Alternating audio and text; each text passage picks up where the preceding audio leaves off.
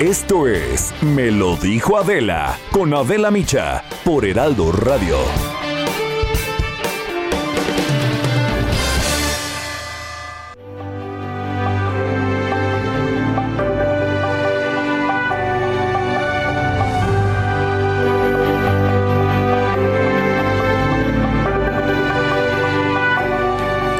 Deepwater Horizon, la plataforma petrolera semisumergible para perforación en aguas profundas del diseño más avanzado del mundo, operaba en el pozo Macondo de British Petroleum en el corazón del Golfo de México cuando ocurrió una explosión.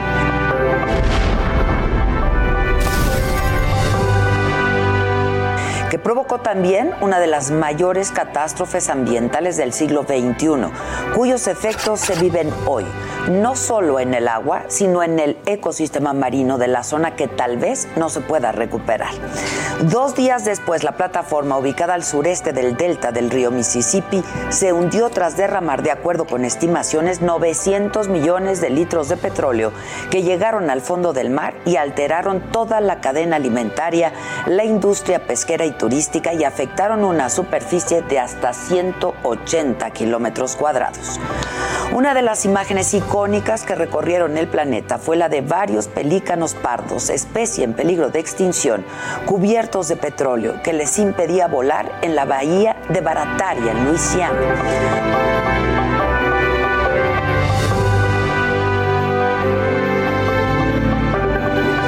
4.9 millones de barriles se derramaron en las aguas y las playas de la zona durante tres meses y la gigantesca mancha de crudo en el Golfo de México fue captada por la NASA desde el espacio.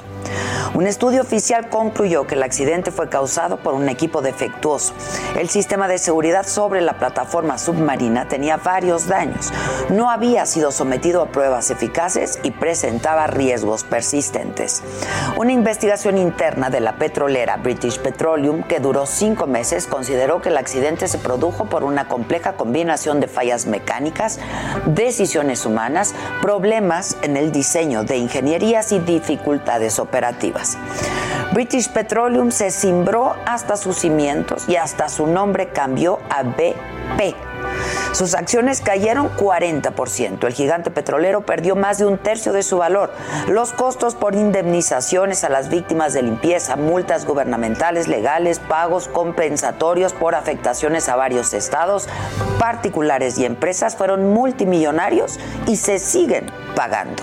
Y aunque no se han vuelto a repetir accidentes de ese tamaño en aguas profundas del Golfo de México, los daños más costosos fueron a la naturaleza, incalculables e irreparables.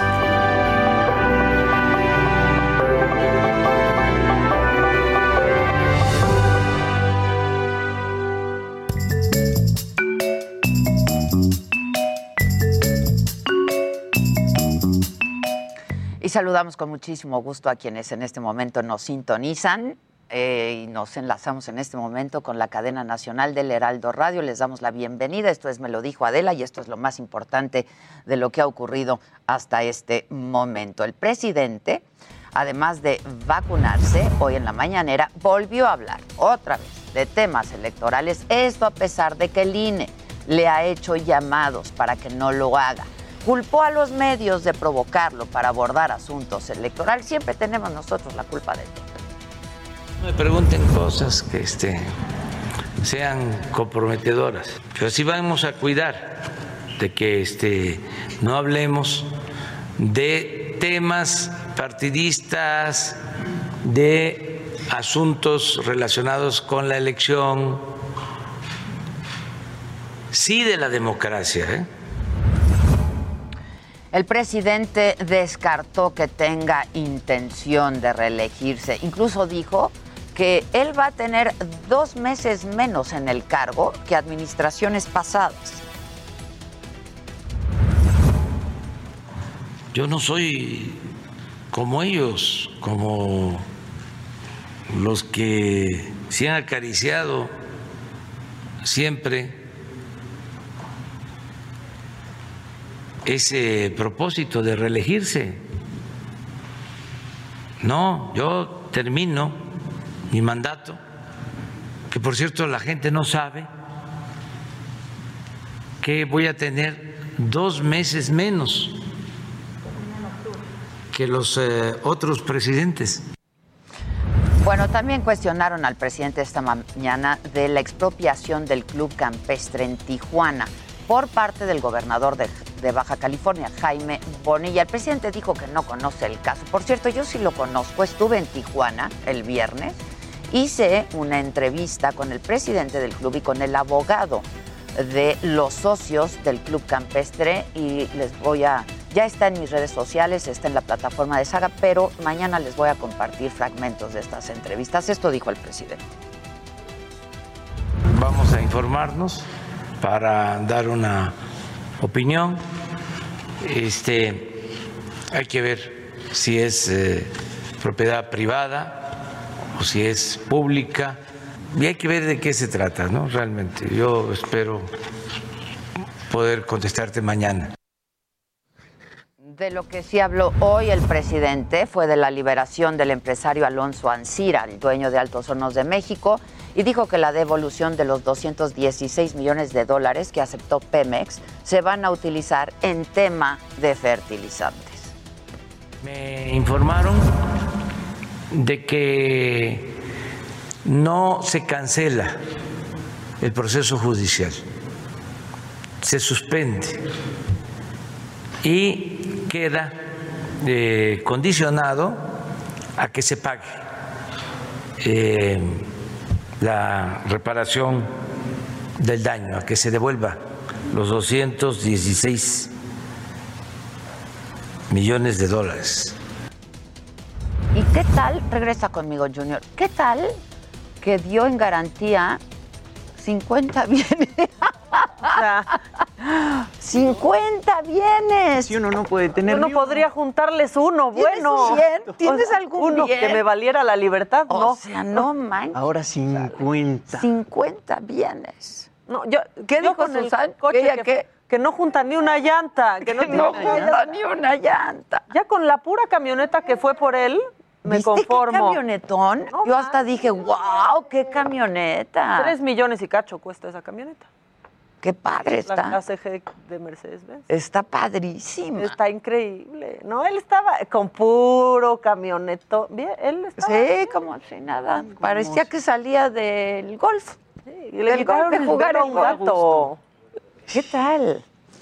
Bueno, está macabroncísimo. Eso está eso, muy ¿eh? mal. Está macabroncísimo eso.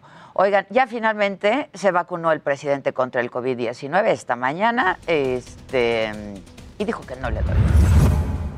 Vamos a levantar su camisa. Vamos a descubrirlo. Ok.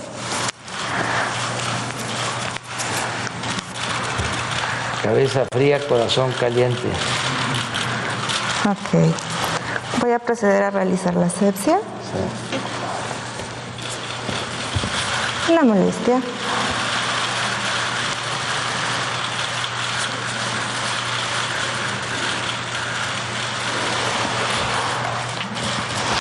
Puede presentar algunas reacciones, desde dolor en el sitio de la punción, inflamación, enrojecimiento. Es importante no manipular el sitio de la punción, no rascar, no dar masaje, no aplicar compresas calientes ni frías. Puso carita de. Oh, ahí viene, ¿no? Cerró el ojito. Cerró el- ojito No, pero fue así como de.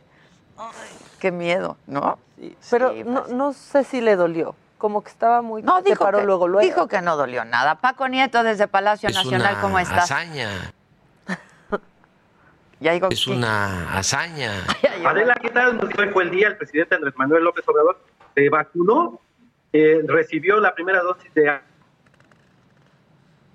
Astra- de AstraZeneca.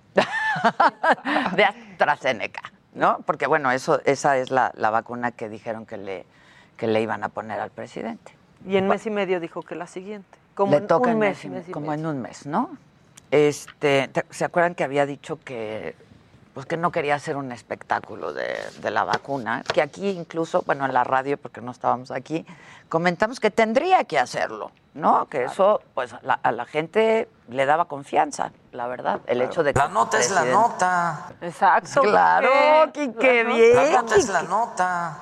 La nota es la nota. Yo sí quería ver que ahí con su manguita corta, que se vacunara. Muy bien, qué bueno. Sí, qué bueno que lo hizo. Se tardó, de hecho. Fue bien rejego. Relajados, relajados. Y más después de no haber estado usando cubrebocas tanto tiempo, ¿no? Y salir con sus figuritas así, pues tenía que, tenía que El dar ahora detente, que lo- el, dete- detente. el detente. Que Sus no, figuritas. Que no mucho le sirvió el detente. Es, es que sí, fue una figurita, mano. No, fue un- una desfigurita. Fue un desfiguro, Sí. fue un desfiguro. A ver, Paco, si ya podemos establecer contacto contigo.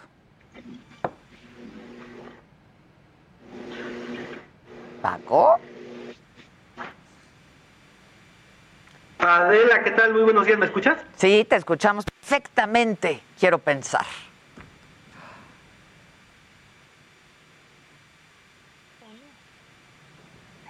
El que no me escucha es él. El que no me escucha es él. O sea, el presidente tiene otros datos y Paco Nieto no tiene datos. O sea, por eso no podemos enlazarnos. Ya, m- márcanos, Paco. Por favor, hay que pagar los datos de Paco Nieto, Gisela. Hay como cosa tuya, Giselita. Deja de gritarme a mí y pónganle datos a Paco Nieto. O que vaya a sacar su celular a Guatemala. Vayan rápido a aquí. Guatemala. Una, sí, una recarga ¿No? aquí al Oxxo afuera. Sí, sí, sí. Oye, macabroncísimo el Jimmy. A ver, pero vamos a ver tu cortinilla, porque sí es muy bonita. A ver. Es muy bonita. Que Jimmy es bonito de ver. Eh, No, y la cortinilla es muy bonita. Viene entre piernas. Venga, entre piernas.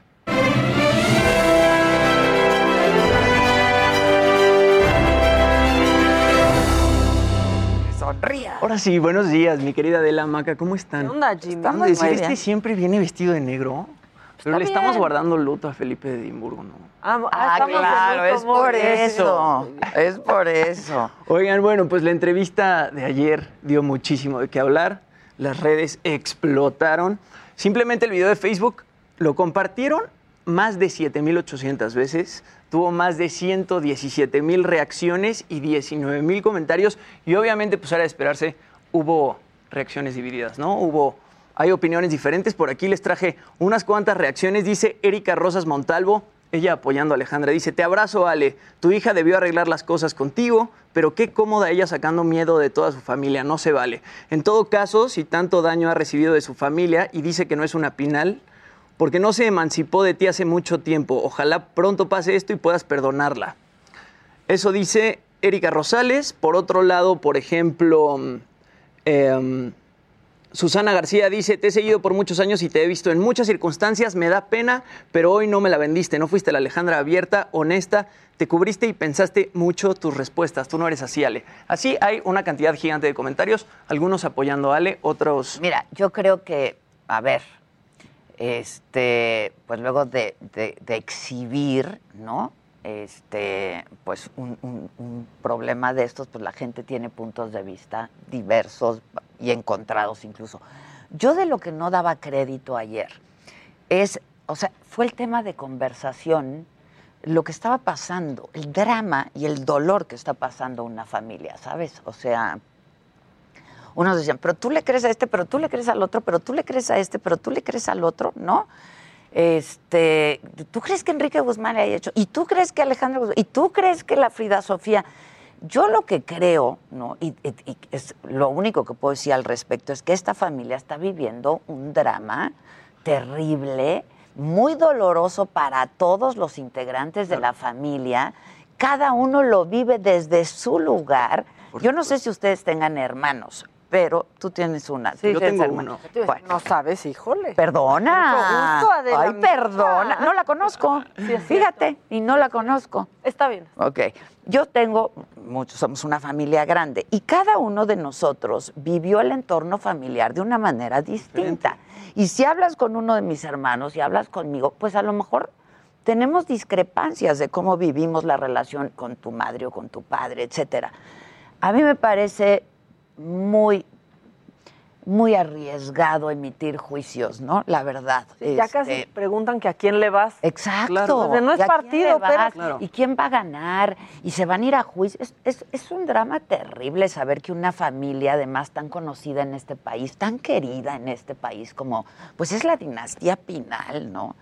Está pasando por un, por un drama de estos. A mí me duele, a mí personalmente me duele por toda la familia. Porque pues tiene, hay daños colaterales. Y hay que ser empático, ¿no? Y hay que ser respetuoso y hay que, pues, no todo es sensacionalismo y no todo es este. No, no, no, no. Hay que ser, hay que, hay que ser empáticos y hay que Y ponernos en los zapatos de las y otras personas. prudentes. ¿Cómo? ¿Quién sabe qué está pasando adentro Claro. de una familia? ¿Y qué están sintiendo ellos de todo este Hay que ser escándalo? prudentes. Ahora, ellos, ellos lo hablaron, ellos lo hicieron público. Alejandra, pues porque ya no le quedó otro remedio o porque tenía esta necesidad de hablar y de compartirlo y de también fijar una postura. Este, pero yo creo que uno tiene que pues, ser prudente. Mi trabajo, por ejemplo, pues solamente era cuestionar, ¿no? Y ponerme desde el lugar de una madre, ¿no? Yo tengo a mis hijos y como yo decía ayer, para mí sería lo peor que me pudiera pasar estar distanciada de mis hijos, no solo distanciada, ¿no? Porque a veces uno toma distancia porque dices, ¿sabes qué, jefa? Tu onda no me late, Claro. me hace daño, me voy a distanciar. Pero esta agresión de una violencia y de una virulencia me parece que debe ser muy doloroso para toda la familia. ¿no? Muy doloroso. Algunas personas, este, pues por ahí también les dio, les ardió un poquito a algunos periodistas que tú tuvieras la, la exclusiva aquí. con- Eso es ¿Algunos? normal. A varios. Eso es normal. ¿Qué tiene? Pero la de Gael también, pero pues vamos a tratar de hacer Tendrá una- trabajo, ¿no? ¿Tendrá una condición, Gustavo Adolfo Infante, que se le atore en el cogote tu nombre? No, o sea, es que quiero ver si, o que lo vea entera. No lo pudo decir No una pudo sola vez. Mira, no sé, yo la verdad trabajamos juntos en la misma empresa por muchos años, nos veíamos en los pasillos, este, yo entré a visitarlo a su cabina varias veces, ¿no? Es, es, es, es mezquino. ¿no? Es- Sí, es o sea, no podrá- Porque además, pues todo el mundo supo quién hizo la entrevista, en qué programa en estuvo, en lados, qué cadena estuvo. ¿no? Es absurdo, o sea. Y ver- muchos lo dijeron también. La Chapoy dijo, qué buena entrevista de Adela. Micha. Pues mira, la nota es de quien la trabaja Sí. y quienes nos dedicamos a esto y desde hace tanto tiempo sabemos que así es. La nota es de quien la trabaja. Este, yo respeto mucho el trabajo de mis colegas, no necesariamente me gusta el trabajo de mis colegas, pero lo respeto. Claro. Y yo creo que eso debieran hacer todos. Pero bueno, da igual, ¿no? Da igual. Ah, igual. bueno, sí, al fin sí da igual. Se, le, se ahogó. Sí, se le toró, se toró, Se le, se le toró. Se le atoró. Se le toró. lo trae. Pues sí. Oigan, y no sé si vieron que después sale Pablo Moctezuma.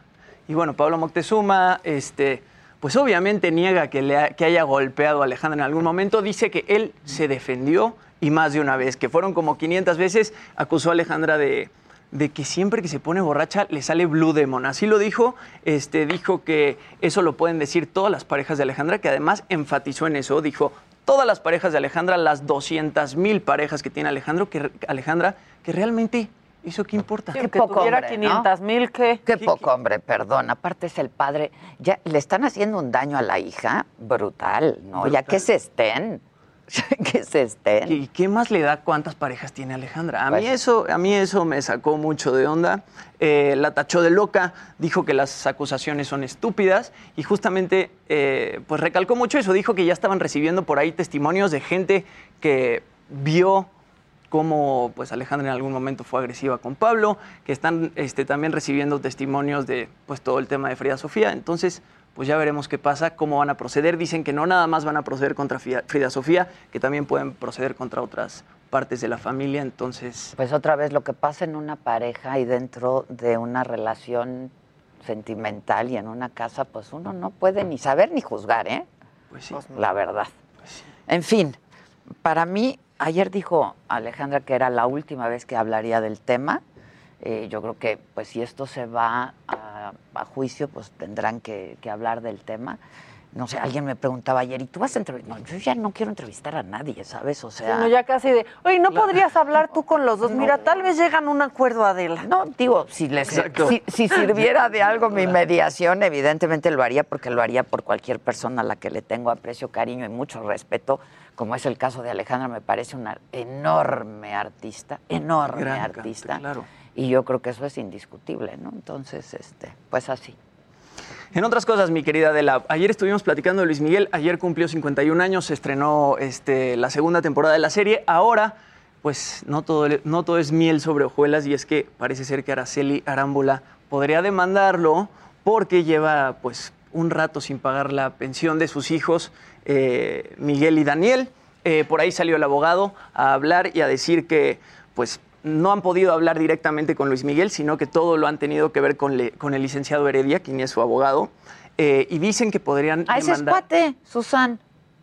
Heredia es cuate. El Ike que- Heredia. Sí, hay que hablarle. El Ike Heredia. Este, no quiso hablar de que si Luis Miguel ve a sus hijos o no los ve, por ahí se dice que no los ve desde 2015, pero él nada más quiso hablar del tema legal. Eh, dice que muy probablemente lo vayan a demandar por no pagar la pensión, que lleva más de un año sin pagar la pensión, que ahorita este, pues Araceli se ha tenido que hacer cargo de todos los gastos y que se ha visto afectada por el COVID, entonces que ya está harta. Y pues buscan también demandar a Netflix y a Gato Grande, que son los productores de la serie, para pues que les llegue ese dinero que Luis Miguel no no le ha pagado. a sus hijos, ¿no? Además, pues todos sabemos que Araceli dijo que ella no quiere aparecer en la temporada de Luis Miguel, entonces también podrían demandar por eso. Y por ahí también salió eh, Palazuelos, y Palazuelos... Ya bien de playeras, ¿ya viste? No, ah, sí, que vende playeras y Vende cosas y trajes y no sé cuánta cosa. Está en vende. todo. Está en todo. Palazuelos está en todo. Quiere ser el, el- el alcalde de Tulum. Quiere ser presidente municipal de Tulum. Yo no, bueno, no me ha hecho sabía. mucho por Dice Tulum, que tiene ¿eh? mucho- Sí. muchos bienes en Tulum, como 50. Que podría dejarlos en garantía Exacto, inclusive. exacto. Oigan, y Palazuelos dijo, le advirtió a Netflix y le advirtió a Gato Grande que tuvieran cuidado con Araceli, que porque es una mujer de armas tomar, y además dijo que él este, no demandó a Luis Miguel y no demandó a, demandó a Netflix por la temporada pasada, pues porque los quiere mucho, porque quiere mucho a Luis Miguel, porque quiere mucho a Miguel Alemán, pero, Pero que ya estuvo. Pero que ya estuvo, que no le gustó cómo lo retrataron, entonces, pues Oye, en tu descargo y en tu defensa, tengo que confesar que ayer acabé de ver el segundo capítulo. ¿Y Es mucho lloraste? mejor el segundo capítulo. Muchísimo. Güey. ¿cómo no vas a llorar? Claro que lloras. ¿Cómo lo abraza la niñita? Claro que lloras. ¿verdad que Qué sí? bien hecho está, ¿eh? Y No. con la música y cantando el Diego. Y, no, claro, yo también, yo también lloré. Y, y se me hace que vamos a seguir llorando. Se me hace que esta temporada va a estar muy sentimental. Este, pues todo este reencuentro con Michelle Salas se me hace que se va a poner pues bastante bueno. Sí, sí, sí. Ah, va Oye, mucho de qué y qué bien, eh, está igualita Stephanie Ah, Salas. ¿La viste? Está idéntica. idéntica. La cara, o sea, la estructura de la cara. Igualita. Lo que a mí me saltó un poquito fue que ya que crece Michelle Salas, pues pusieron a, a Macarena Chaga y Macarena Chaga, pues parece como que tiene la misma edad de, que Diego Boneta, ¿no? O sea, se ven ahí como... Bueno, y tiene ojos azules y no. Exacto. O sea, ahí Sí, sí Michelle no se tiene parece. ojos azules. De hecho, la niñita no tiene ojos azules. Yo creo que de grande, pues le cambian. No, ya va a ser Macarena Chaga ojo Ya. azul. Exacto, exacto. Oigan, y en otras cosas, pues por ahí salió un lector de labios profesional que contrató el Daily Mail para ver qué se decían este, el príncipe William y el príncipe Harry al final del funeral de Felipe de Edimburgo. Y bueno, resulta que no fue una conversación tan interesante, nada más dijeron qué bonito estuvo, fue justo como él eh, lo hubiera querido hacer.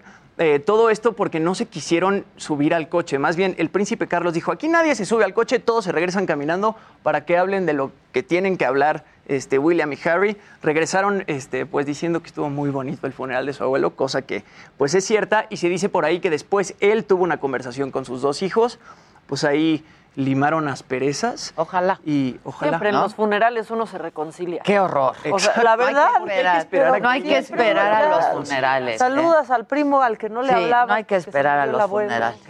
La verdad, ojalá. Pues una caminata por el palacio. Una caminata por el Palacio de Windsor. Sí, no está mal. Y Harry se va a quedar en el Reino Unido hasta el miércoles, no regresa directo a los Estados Unidos, se va a quedar hasta el miércoles porque él Ese día cumple 95 años, eh, pues Isabel II. Entonces se van a Ah, quedar ahí cumpleaños de a festejar su cumpleaños, a cuidarla porque pues Sí. está solita. Ya estás. Y- Bueno, pues ya estuvo. Pues vamos a hacer una pausa, pero volvemos con mucho más. Esto es Me lo dijo Adela. Nos escuchas por el Heraldo Radio y nos ves por el Heraldo Televisión. Volvemos.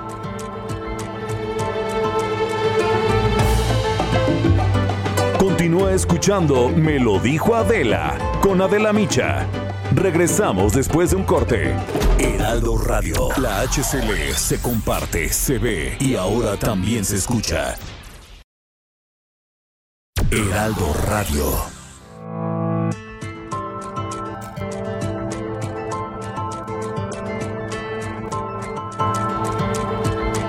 Esto es Me lo dijo Adela con Adela Micha.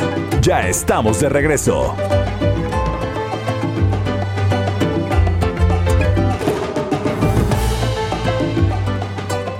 Este, que no leemos las críticas. Pues, ¿cuál es?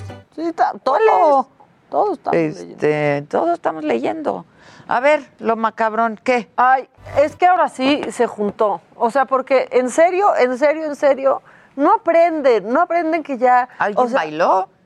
alguien- ¿Algún siempre- candidato bailó? O sea, se metió a un ataúd, ¿qué hicieron? alguien ahora? bailó, no importa cuándo veas este programa. Exacto. Alguien bailó. Alguien bailó. O sea, siempre. La cosa es que pues ahora ya no se dice viejas a las mujeres, porque ya queda feo de las viejas, y luego si le antepones las pinches viejas, pues se pone todavía más feo. Entonces, pues David Monreal, a, a David Monreal no le ha llegado el memo. Ya no decimos esas cosas, David Monreal, que Eso es sí calienta. candidato de Zacatecas. pues, o ¿cómo sea, no me llegó el memo? o sea, no, perdón, pero ya no. Escúchenlo y véanlo.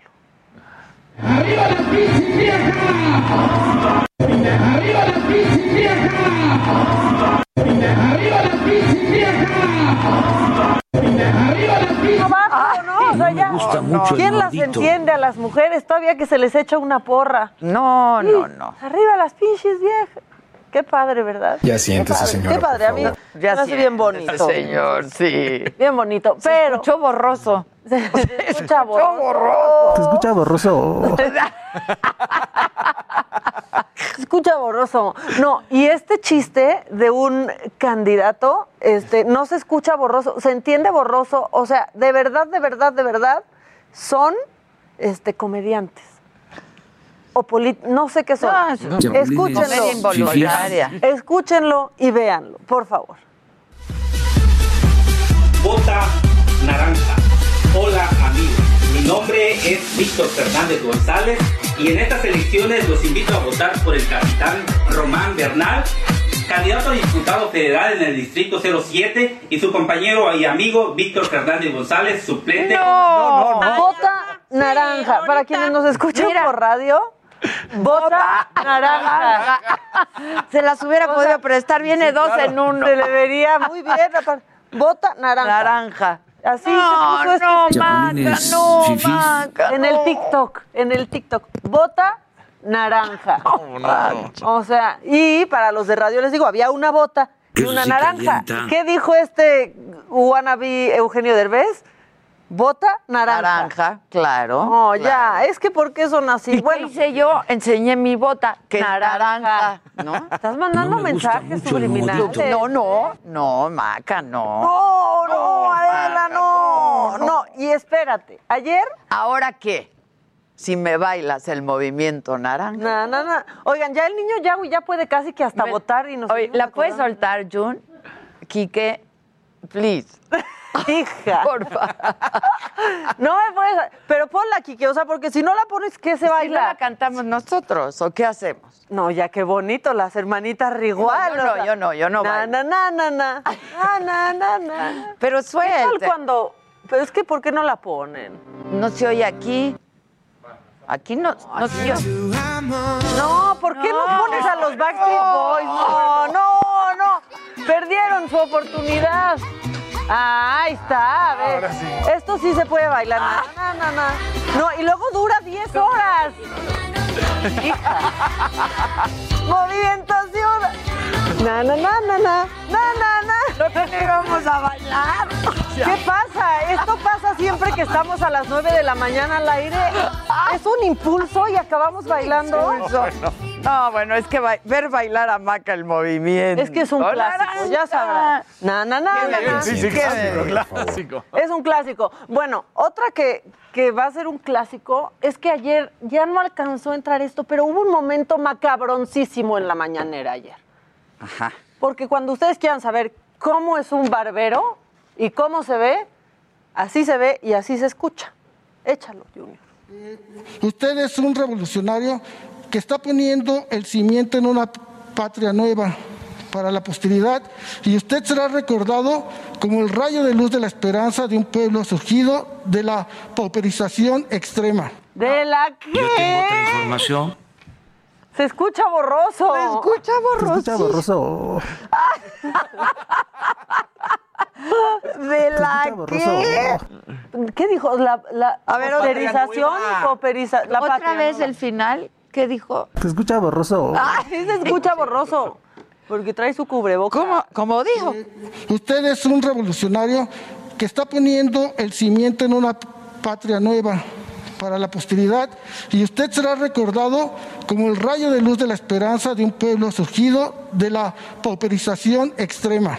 La pauperización. Pauperización. sí.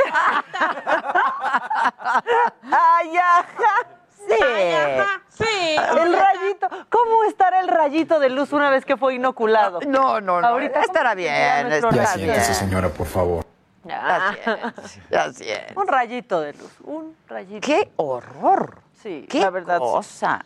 Que, le- que por lo menos la ensayen, la pregunta que les dan al entrar, ¿no? Que la lean O sea, bien. la lean. O sea, una, una o dos otros pasaditas. datos, Exacto. O sea, ya. Sí. ¿Quieres más macabrón o quieres? Quiero movimiento. Na, na, na, na, na,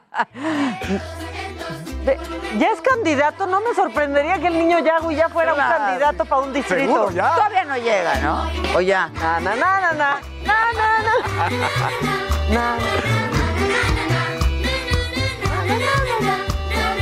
quiero, quiero que me hables del clásico. ¿Qué? ¿Qué te- más? Tú, tú dime, vamos a empezar con. ¿Algo macabrón o qué? Pues también le podemos buscar. Sí va a haber una macabrona para que veas de, de la. NFL, que está, está bravo. Es más, nos arrancamos con esa. Íbamos a empezar con, con el fútbol, pero vamos con esa por lo que acabas de decir de que ya no se dice vieja, de que ya no se dice. Resulta que hay un jugador, un coreback de la NFL, se llama Deshaun Watson, tiene 25 años, juega para, juega para Texas. Que dicen que es una maravilla. Es Deshaun, una ¿verdad? maravilla. Y se lo estaban peleando. veas que algo sé. Ay, ¡Ah, Adela. hombre! Yo ni sabía quién era. Ay, Deshaun, claro, el Deshaun, Exacto. claro. Y resulta que al final de la temporada había dicho, yo ya quiero irme de este equipo, no gana absolutamente nada, cámbienme. Pues antes de que dijeran que sí lo iban a cambiar, porque dijeron, no te vas, tienes contrato, aquí te quedas. Y curiosamente ya ven las teorías de conspiración de que 22 masajistas, 22 mujeres dicen que abusó sexualmente de ellas o que les mostraba... su- Acoso. Exacto, Ah. acoso cuando le hacían masaje. Pues resulta que sus abogados no tienen tacto. No saben, y entonces en vez de hacer el procedimiento legal, Oh, sí. ¡Oh, sí! Oh, sí. ¡Oh, sí! ¡Oh, sí! Es- O sea, en vez de hacer el procedimiento legal, dicen, estas son unas mentirosas, no saben nada, no dicen nada. O sea, las La descalifican otra vez. descalifica sin, sin De ni in- siquiera... el automático. Exactamente. Sí, Entonces, están macabrones. Tampoco les llegó el memo. tampoco les llegó el memo. Ya. ¿Estás de acuerdo, no? Entonces, la situación sí está brava porque si es supuestamente esta teoría de conspiración para que no salga del equipo, pues también vendría un castigo por parte de la NFL y no podría jugar. Entonces, si eso está así, lo cual veo muy complicado, 22 mujeres que salgan a decir que tuvo una conducta inapropiada, pues la verdad es que este cuate podría estarle diciendo adiós a su carrera de comprobarse que todo, porque primero era ¿Qué edad? Veinte. 25 años. No. Y dicen que es un... Una joven Sí, sí. promesa. No, bueno, lo acaban de firmar, una extensión de contrato por más de 100 millones de dólares. No, Entonces, pero, y, y en la NFL hay una cantidad de dinero garantizado. Tú cuando firmas tu extensión de contrato, tu primer contrato, ya sea por 10, por 15, por 100, siempre hay una cantidad garantizada. En su caso, era de 45 millones de dólares. Entonces también puede decir... Ah, pues, se puede ir con sus 45. Sí, él ya tiene 45 en la bolsa. Así, Híjole. pase lo que pase. Pero ¿qué hace? O sea, a los 25 años. a los 25 años, ¿qué haces? Y, con el este desprestigio está horrible. Está horrible. Entonces, pues ahí está el proceso legal. La NFL dice que hasta que no haya una definición de esta situación, no va a emitir su juicio y por el momento puede jugar. Pero vamos a ver qué es lo que sucede cuando inicie la temporada, claramente, ¿no? En Ya. agosto, que va a empezar con pretemporada y todo. Hasta ahorita puede jugar, pero sí, un error garrafal de su cuerpo legal diciendo, Sí, qué mal. Son unas mentiras. son unas mentiras. Así es, son unas mentirosas. Entonces, pues, pues la situación Mal, está... tache. Tache. Tache. Sin duda alguna. Si estamos con la NFL, vamos a hablar también ahora de Alex Smith. Alex Smith en su momento fue la selección 1 del draft. Ya sabes, cuando vienen de colegial y tienen que elegir. Sí, sí. ¡Eh! ¡Ahí vamos! Sí, se sabe. No manches, esa es cultura general. Es cultura general. Yo- bueno, es que quizá han intentado hacer, ya sabes, drafts y terminan siendo peor que. Pero en Estados Unidos sí lo tienen muy bien no, hecho. muy bien, muy bien. Hay hasta una película. Hay eso, película, sí. exactamente. Claro, sí, sí, sí. Eh, Con Kevin Bacon. Exacto. Costner, con Kevin Costner. Kevin Costner. Y nosotros, exacto. No, no la viste, yo sí, Sí, la vi. yo Sí, sí es la muy vi. buena. Sí, sí, sí. Bueno, pues este cuate tuvo una lesión hace un par de años en la cual le fracturan la tibia y peroné y lo más grave es que no es la fractura, sino casi pierde la pierna primero y en la cirugía tuvo 17 cirugías, casi termina perdiendo la vida. Salió avante. Por fin, el año pasado regresa. De esas veces que dices, ¿para qué regresas? O sea, ya, ya. Y ya desaparece. Tienes Siéntese, 38 años, señor. siéntese, señora. Pues regresó, quiso regresar, quiso demostrar que había hecho las cosas, pues para demostrar que estaba listo para volver a jugar. Tuvo esta temporada, fue reconocido como el regreso del año y ayer da a conocer que se retira. Que ya estuvo bueno, que lo hizo espectacular, pero que quiere estar ahora con su esposa y con sus hijos. Me parece lo más prudente, ¿no? Después de Sí, claro. una situación en la que casi pierde la vida, regresar nada más a, lo ne- a la necedad, pues, y 17 cirugías para quedar bien. Híjole. Entonces, pues, Híjole. Y ni 40 años. ni 40 Ah, años. Está cañón. No, no, no.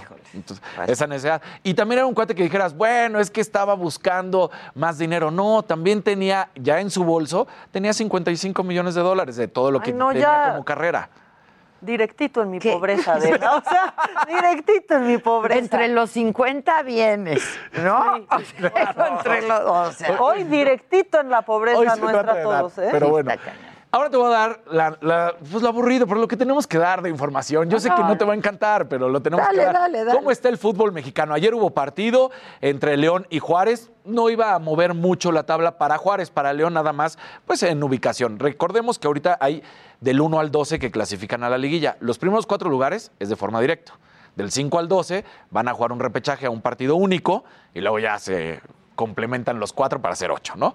Ayer gana entonces, ¿cómo queda? Bueno, pues en el primer lugar está el Cruz Azul con 37 puntos. Luego el América. Ambos equipos están seguros en la liguilla, no hay manera de que puedan estar fuera. ¡Eh! ¿Qué tal? Sigue Puebla con tercero y Monterrey. Estos sí se podrían mover en los últimos dos partidos que quedan. Podría haber ahí un cambio en cuanto a los lugares que ocupen.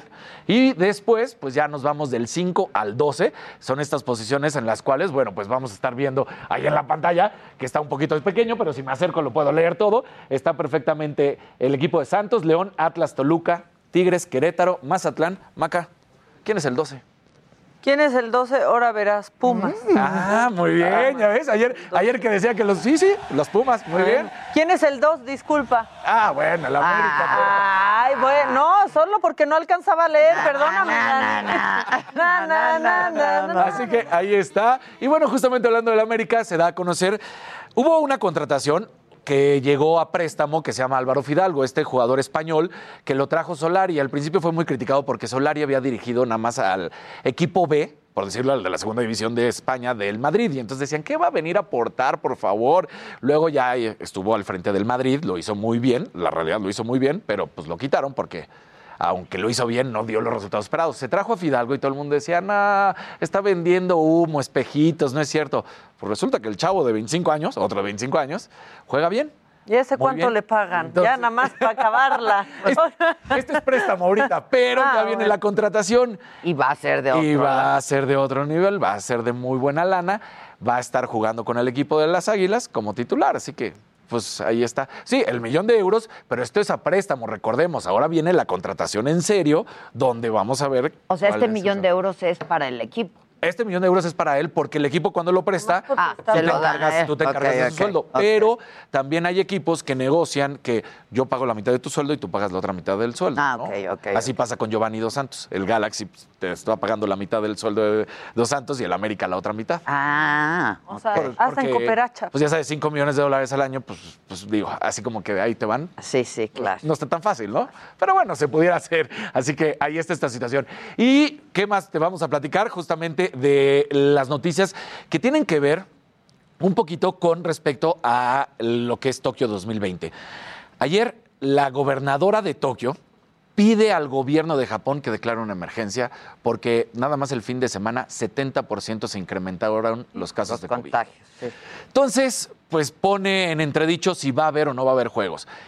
El máximo encargado del gobierno de Japón dijo que va a haber juegos, pase lo que pase, así haya COVID. Pero pues yo quiero ver que los equipos, o más bien los países, Quieran mandar a sus atletas. permitan claro. mandar a sus atletas, ¿no? Porque el 70%, de acuerdo a las, a las declaraciones de la gobernadora de Tokio, dijo 70% de casos incrementó el fin de semana. Sí, está cañón. Entonces, pues estamos a unos cuantos meses, estamos prácticamente a 93 días de que se den los juegos. Entonces, si llegan bien, pues se jugarían. Pero ahorita, pues quién sabe si se van a realizar o no. Esa es la realidad por el COVID, no por otra cosa, porque Tokio está listo. Entonces, pues la situación está, está candente, ¿eh? ¿Y esto, pues, que tendrán que definirse Tendrán en que estos días en o van a días. ir viendo? La primera solución que habían hecho era que no van a permitir que extranjeros, aficionados ni ayudantes Vayan. vayan. Que solamente van a ser supuestamente una burbuja para todos los atletas que tienen que ir ya vacunados. De hecho, en México se inició con la vacunación para muchos atletas con la Sputnik. A muchos atletas mexicanos les fueron poniendo la Sputnik. Pero pues por más que estén vacunados, si está cerrado el país, también qué es lo que va a suceder. Ahorita todavía no se define esta situación. Es información que se está desarrollando en estos momentos porque inició ayer con esta petición de la gobernadora, ¿no? De, Ya. de Tokio. Oye, a propósito de vacunas, gracias. ¿eh? Sí. A propósito de, de vacunas, vamos en este momento con Alan Rodríguez. ¿Dónde estás, Alan? Es que hay una manifestación, ¿Qué tal, entiendo. Adela? Amigos, muy buenos días. Yo me encuentro en estos momentos frente a la Secretaría de Salud Federal, enfrente también de la Estela de Luz sobre la Avenida Paseo de la Reforma. En este punto tenemos una manifestación por parte del personal del sector salud del municipio de Chimalhuacán, Estado de México, quienes arribaron a este lugar hace aproximadamente 15 minutos para exigir que se aplique la segunda dosis de la vacuna contra el COVID-19 para los adultos mayores, la cual se había programado para el día de hoy. Sin embargo, esta situación no se llevó a cabo. Por este motivo, tenemos este, eh, pues esta protesta en la que ellos están solicitando eh, alguna autoridad por parte de la Secretaría de Salud para exigirles que se lleve a cabo esta vacunación y sobre todo también que se inmunice a todos los trabajadores del sector salud de este municipio, quienes nos comentan que tanto dentistas, enfermeros, personal también de limpieza de los hospitales de esta entidad en el Estado de México, pues no han sido vacunados, por lo cual continúan desempeñando sus labores pues en el riesgo de contagiarse de COVID-19. Participan aproximadamente 70 personas y pues bueno, hasta el momento todavía no se ha, no se ha presentado alguna autoridad o algún representante de la Secretaría de Salud Federal para llevar a cabo el diálogo. Ellos ya designaron una comisión, la cual estará ingresando en cuanto se permita eh, pues el acceso a- para realizar este diálogo. Por lo pronto, Adela, es el reporte que tenemos desde la Secretaría de Salud y la Estela de Luz, donde se está solicitando la segunda dosis de la vacuna para los adultos mayores y también la primera dosis para el personal médico.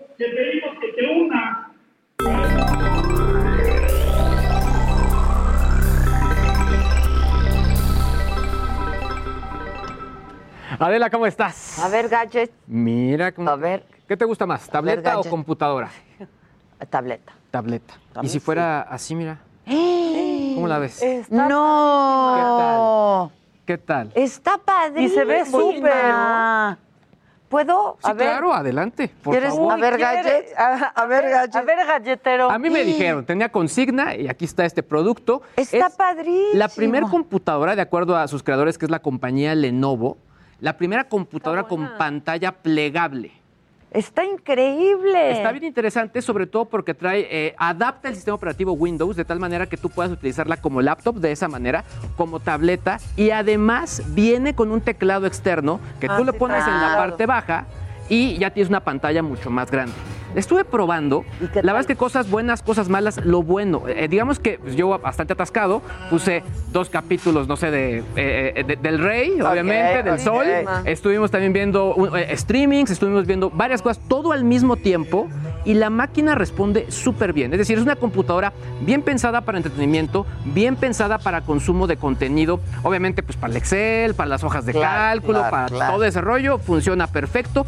Otro punto importante que sí lo vería como talón de Aquiles, la batería sí siento que se le va un poquito rápido, sobre todo eh, en las pruebas que estuve haciendo de 4 a 5 horas, que al final por el tipo de producto, por el costo, por quien está pensado, pues obviamente es gente que puede viajar de un lado a otro y que al final necesita más Exacto, carga, más claro, carga. O claro, sea, claro. punto bueno en ese sentido, eh, la conectas la- a la electricidad y puedes obtener eh, quizá unos una hora más de uso conectando únicamente unos 15, 20 minutos, así que en ese sentido puede ser una, una salvación, pero creo que sí, definitivamente talón de Aquiles el precio. ¿Cuánto? Precio promedio en el país, 70 mil pesos. No, Ay, ya directo en mi pobreza otra vez. Tómate, la regreso, no la vaya yo a dañar. Y, y el Ancira con un coche de a 3 millones. Y si Yo creo cuenta que- no, yo creo que traía dos de estas. Sí, pero que lo usaba como para los martinis, algo Sí, así. ¿no? claro, no manches. ¿Cómo? Sí, ahora, punto eh, que hay que tomar en cuenta, son tecnologías que se están desarrollando en este momento. O sea, al final, esto yo sí creo que sí es el futuro. O sea, se habla de cuál es el futuro de la computadora. Sí, computadoras que, pues digamos que al final sí parezcan, no sé, como Sí, sí. eh, librito. Está bien padre. Está padrísimo. 70 mil. Como las, las agenditas estas de Moleskine. Exacto, Ajá. exacto. Pero al final, ya si ves, eh, digamos, de esta manera, pues no sé, en un avión ya no voy a echar, echármela y los 70 mil pesos. Pero mira, O sea, ¿te la el prestaron? Me la prestaron. No, pues Adela, no me alcanza. No, no no me ha tocado la Pues tanda. que te la regale, Sí, oye. hijo. Mira. Pero ve, yo le estoy Pues viendo sí un está bien defecto. padre. ¿Qué? A ver, Se le dime. empieza a quedar marcadita Exacto, la curva exacto. de la A ver, doblada. Detalle importante. O sea, Ve, si alcanzas a se ver ve. Ah, el detalle. sí, se le alcanza. Por a ver. 70 mil pesos Sí. espero hasta que me lave los platos. Eso. No, es- O sea, No, y además también hay que ver que estos productos, pues sí tienen una fecha de caducidad, obviamente. Claro. Y al final, pues una inversión de este pelo, pues sí, es- está de pensarse. Lo que sí es un hecho es que sí, son los primeros. Hemos tenido teléfonos. Eh, Samsung estuvo innovando en ese sentido. Motorola estuvo innovando en ese, en ese sentido. Pero bueno, en este caso, Motorola y en este eh, Lenovo son parte de la misma compañía, son Ah, compañías hermanas. Pero sí tienes razón, ¿eh? Sí, ya se empiezan sí, a se ve ahí. Sí, ahora sí es que a ver cuántas dobladas aguanta. No, ¿qué pasó? Ya. ¡Uy, a, A ver, ver, gadgets! En el A ver. Digo. No aguanta mucha doblada. Oye, tú muy bien con tus lentes, ¿eh? Ah, Ahora sí, ¿no? Padrísimos, Sí. claro. No, pero es que Don Junior ya llegó y me dijo, oye, ponte... en- El haber gadgets es con los Es lentes. con lentes, con lentes. Oye, por otro lado, la gente de Rappi, eh, pues la verdad es que fueron de los ganadores. O sea, todas esas plataformas de entrega de productos les Ah, fue sí. muy bien. Y eh, sacaron ya un nuevo sistema para ciertas ciudades del país donde prometen, prometen entregarte en menos de 10 minutos. Ah, Son, es una selección de 1.500 productos, o sea, no son tantos, eh, pero, pero... son esos 1500 que sí se comprometen a entregártelos en 10 Exacto. minutos. Digamos, lo que te dicen es que el repartidor tendría que estar, el que te asignen, a menos de dos kilómetros para que el producto y todo el proceso, si llegue, las ciudades donde está disponible es Ciudad de México, Guadalajara, Guadalajara Mérida y Monterrey. Eh, los costos son los mismos, no tendría que aumentar, no tiene que aumentar. Y obviamente están pensando en productos como frutas, verduras, refrescos, botanas, productos para bebés. eh, y snacks. Ah, como Veo cosas como- bueno, Exacto. ¿no? Sí, claro. sí, Vas al- básicamente claro. la, la tienda. a la de conveniencia. tienda de conveniencia. La Exacto. tiendita de la, esquina. De la esquina. Oye, y también los amigos de trendingtopics.mx nos mandaron ya su selección, un poco de lo que está ocurriendo, cosas interesantes. Obviamente, Feliz 420 no podría faltar. Hoy es el Día Internacional de la Marihuana y obviamente la gente está comentando al respecto. También Mario Moreno y también Cantinflas son trending topics porque eh, un día como hoy, pero de 1993, falleció este actor y obviamente ícono mexicano. Y otro también que es trending topic es José José por eh, Ay. su letra, de- de- en la de la canción de Me vas a echar de menos, donde pues básicamente dice, y me estarás llamando cada 20 de abril. Y te dirán Ah, que no claro, hoy es Hoy. 20 de abril, claro, Exactamente. Y claro. el día de la marihuana los pachecos ni se acordaron. O sea, No, estaban volando. Están bien pachecos. Oye, y mañana nos platicas del lanzamiento. Sí, de es hoy, en unos minutos, exactamente. Ah, órale, Ahí estaremos. Ya está, así lo estaremos subiendo a la plataforma. Luis Keige, muchas gracias. Gracias a ti, Gracias. Vamos a hacer una pausa, pero regresamos rapidísimo. Acuérdense que incluso en cortes comerciales nos pueden seguir en nuestra plataforma de Saga. Y volvemos, nos escuchas por el Heraldo Radio y nos ves por el Heraldo Televisión. Esto es Me lo dijo Adela y tenemos mucho más todavía esta mañana. Volvemos.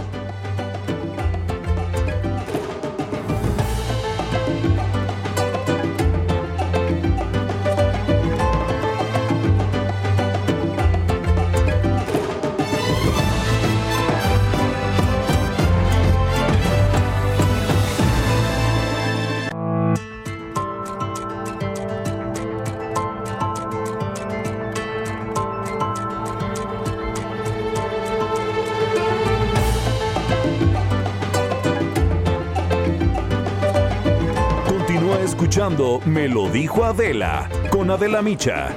Regresamos después de un corte. Heraldo Radio, la HCL se comparte, se ve y ahora también se escucha. Me lo dijo Adela con Adela Micha. Ya estamos de regreso.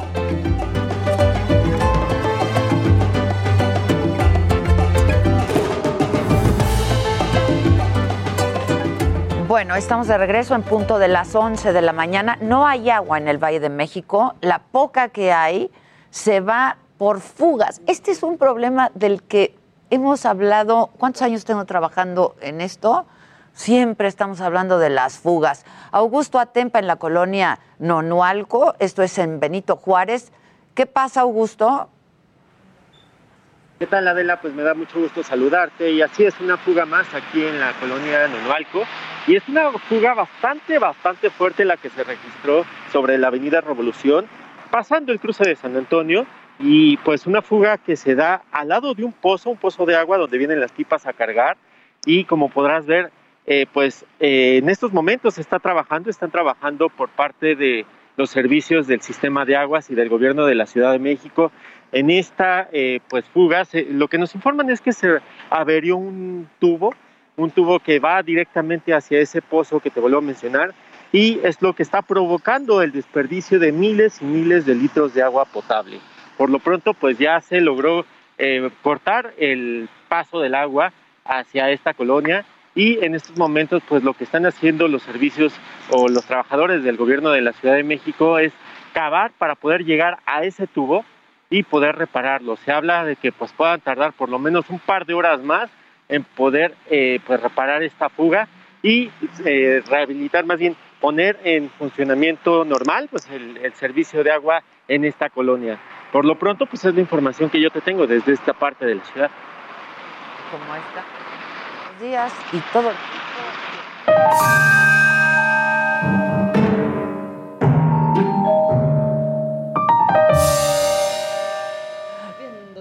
Idiota. Tú nunca puedes verme como una idiota. Oye, mamáquita, la gente dice, "C- compro los derechos de la música de Macabrón, no puedo con ella. Yo aprovecho para hacer un reconocimiento de verdad a quien nos hizo toda la música de este programa, que es un genio. Jared, este, ¿cuál es su Foreman, ¿Eh? ¿no? Foreman. Foreman, Jared Foreman. Es este, bueno, como mi hija puso todo junto, ¿no? Y ella fue la productora de, de- esto junto conmigo. Este, pues tuvimos el, el- el- acceso de conocer a gente tan talentosa, ¿no? El Jared Foreman es un genio, este, no sé cuántas nominaciones ha tenido, hace películas, scores de películas, es, es un genio y es un chavo súper joven. Yo la verdad me siento muy contenta de poderme rodear de gente joven como ustedes. Tanta juventud. No tanta juventud, porque a estas alturas de la vida a mí la juventud ya solo me llega por contagio. El buen contagio. Entonces, contágienme, por favor. Este. Entonces, Jared, fantástico. Alex, que hizo todo el, el diseño de la escenografía también. Alex es el. ¿Han visto Lucifer, la serie? Contigo, sí. Ah, bueno, pues él, él hizo todo el diseño de, de toda la serie. Está en Netflix. Este, y bueno, pues Terés, que es una joven promesa del cine mexicano e internacional, porque el cine no tiene nacionalidad, ¿no? Este, te felicito mucho, nena. La verdad es que lo hiciste muy, muy bien. A todo mi equipo de trabajo, muchísimas gracias. La verdad es que se la rifan conmigo cada vez. Este, que les salgo con. Se me ocurrió que. No, ya que empieza esa frase. No, Adela, no. no. ¿Cómo ves? Sí. Se me ocurrió que. Este, no, y se la rifan conmigo. Y gracias por todo su apoyo. Sobre todo, gracias por su trabajo. La verdad es que somos, y hay que decirlo, somos muy pocos en número, pero enorme en compromiso, en trabajo. Eh, la gente que nos ha estado echando la mano también, mi equipo de siempre de saga. No quiero decir algunos porque luego me van a faltar otros, pero gracias al Chalini, al Toño, al Raúl, este, ayúdenme. Todos, que si el Este, Kevin, que si el Josué. que si el Oscar, que si el Kevin, que si el Josué, que si todos. eh, Gracias, este, gracias por creer en mí, gracias por, pues por decir, va jefa, órale, va jefa, ¿dónde vas? Ahí vamos todos, ¿no? Sí, lo hacemos. Este, pero yo creo que, pues digo, lo digo con mucha modestia y humildad, pero que logramos conjuntar un gran equipo, la gente que hizo la música, la gente que hizo el diseño de la escenografía, la gente que construyó la escenografía, arquitecto Herrerías, muchas gracias, Marina, muchas gracias, Marina fue la que estuvo en contacto con pues todo el equipo en Estados Unidos que hicieron todo el diseño, este, que hicieron todos un trabajo espléndido, el diseño de todo en motion graphics, todo el diseño, el paquete gráfico también es espléndido. Y pues nada, que si yo no hubiera tenido el brazo derecho de esta criaturita jovencita, eh, que es la Terés, eh, pues no hubiera sido posible, la verdad, porque sí ha sido mucho trabajo. Teres, mis respetos y mi amor profundo siempre. Es un honor trabajar para ti. es un honor trabajar para ti, de verdad. Y pues a los nuevos colaboradores que también están súper entusiastas, que les ilusiona el proyecto. Y a los viejos colaboradores, no tan viejos, ¿no? Que ya más que colaboradores, pues son de la familia Maca. De veras, qué gusto poder compartir este espacio contigo. Este, gracias por dejarme compartir un espacio más contigo. Y por supuesto al Heraldo Media Group, pues un grupo, ¿no? Este, pues que me dijeron, Adela, haz lo que quieras, ¿no? Este, siéntete cómoda, siéntete a gusto. Eh, me dieron la bienvenida, me la dieron desde el primer día que entré a la radio. Eso de veras no saben cuánto se agradece, porque pues quienes llevamos muchos años trabajando en esto sabemos que no es fácil, no es fácil entrar a un nuevo grupo, eh, no es fácil que se adapten a ti y tú a ellos. Y yo me sentí muy cómoda, muy a gusto y en familia desde el día que pisé la radio y la cabina de radio por primera vez, incluso antes que conocí a la familia Mieres. Así es que gracias, de veras gracias. Gracias por esta apuesta, porque fue arriesgada, eh, porque es costosa en muchos sentidos. Este, así es que muchas gracias por, pues, por dejarme ser y por dejarme hacer. Era algo que yo quería hacer hace mucho tiempo, ¿no? Esto, pues, cada, cada espacio, cada lugar, cada luz, cada sombra, pues habla de mí, de lo que soy, de mi trayectoria. Este, entonces, pues yo la verdad muy, eh, muy contenta, muy agradecida. Y a mi grupo de bandoleros y mi equipo de bandoleros de siempre, en primerísimo lugar, la Susan, Su, te amo profundamente, la Gisela, porque luego dicen que les hable bien. No, aquí nos mentamos la madre, pero no saben cuánto nos. Con mucho. Ese es el amor que se ¿no? profesa. Eh, la Gisela, muchas gracias. El Junior que está dirigiendo cámaras en este proyecto. Este, y bueno, pues a todo el staff, muchachos que yo no conocía y que ahora tengo el gusto de conocerlos y de trabajar juntos. Muchas gracias. Yo sé que haremos un gran equipo todos, porque de eso se trata. Yo creo mucho en el, en el trabajo de equipo, eh, sobre todo en proyectos como este, en el que el trabajo de cada uno es no solo importante, sino es fundamental. Así es que gracias a todos y a cada uno de ustedes. El iluminador de este espacio, Andrés, qué bárbaro, qué bárbaro. Yo Miren, yo nunca me veo bien porque no se puede hacer magia, ¿no? Creo que es la vez que mejor me he visto en la televisión, pero que tú No, también, yo también. pero que ellos también. Es un trabajo impecable, espléndido. Este, Andrés trabaja para cine, yo quería hacer algo completamente diferente en todas las juntas que tuvimos de preproducción. Me acuerdo que yo decía, no sé exactamente lo que quiero, pero sí sé lo que no quiero, ¿no? Este, en televisión todo se empalma y todas las luces blancas y, y dicen, yo, yo no quiero esto, yo quiero dar, ¿no? Otra atmósfera, otro ánimo, porque pues eso es lo que, lo que hacemos aquí. Así es que, pues gracias a todos, gracias a, a todos los colaboradores que desde hace dos años también están con nosotros en la radio. Uno de ellos es Gustavo Prado, no sé si ya llegó. Ay, ya lo vi, yo Ah, pues ya vi al Gus. acá, mi Gus. Este, ve- a, a ver cómo ves el montaje, mi Gus. Ah, no, eso es para mañana que viene Calderón, ¿verdad? Ah, no, no, no, no, el ¿Qué? montaje No, fue ¿qué de pasó? Calderón, ¿Qué fue de pasó? Fox, ¿Qué fue de pasó? Fox. No, Adela, no, no, no, no fue en su administración. Gus, querido, vamos a darnos Gus, un qué emoción. No, la verdad ¿Cómo es que es un gusto verte. Muchas gracias. Y el Gus. está precioso el ¿Qué escenario. tal el escenario? Me encantó.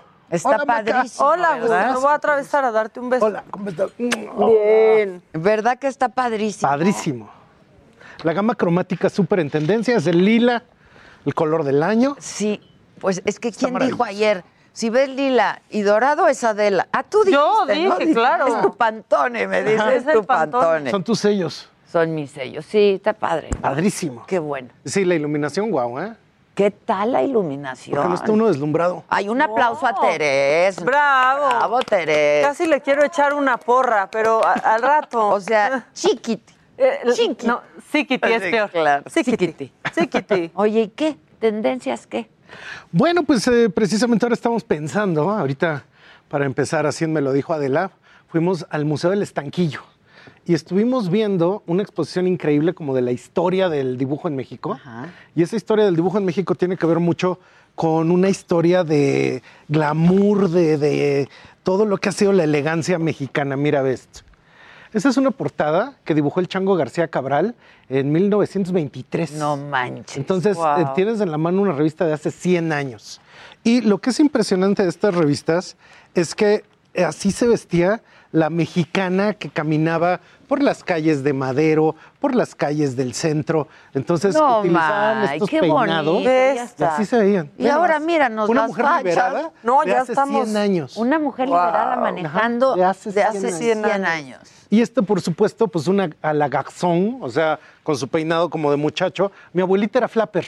Entonces el resto de su vida no tenía cejas y se ponía aquí un lápiz y le hacía así para poder tener. ¿Y qué susto había era ver a la abuelita sin cejas? ¿Qué Ah, me pues, en las mañanas. Cuando llegabas Las temprano. mañanas, Claro, es que nos trajo el Gus una revista que está padre, están padres. Sí, están 100 años de increíbles, historia 100 aquí. años aquí. Qué y este va. ilustrador mexicano, pues había nacido en Veracruz, el Chango Cabral, y precisamente en el Museo del Estanquillo, pues hicimos la cápsula que estaban exponiendo, estaban exponiendo hasta el mes de septiembre piezas de él, piezas de Miguel Covarrubias, que están hablando de una tradición del dibujo que pues ahora sigue en Instagram.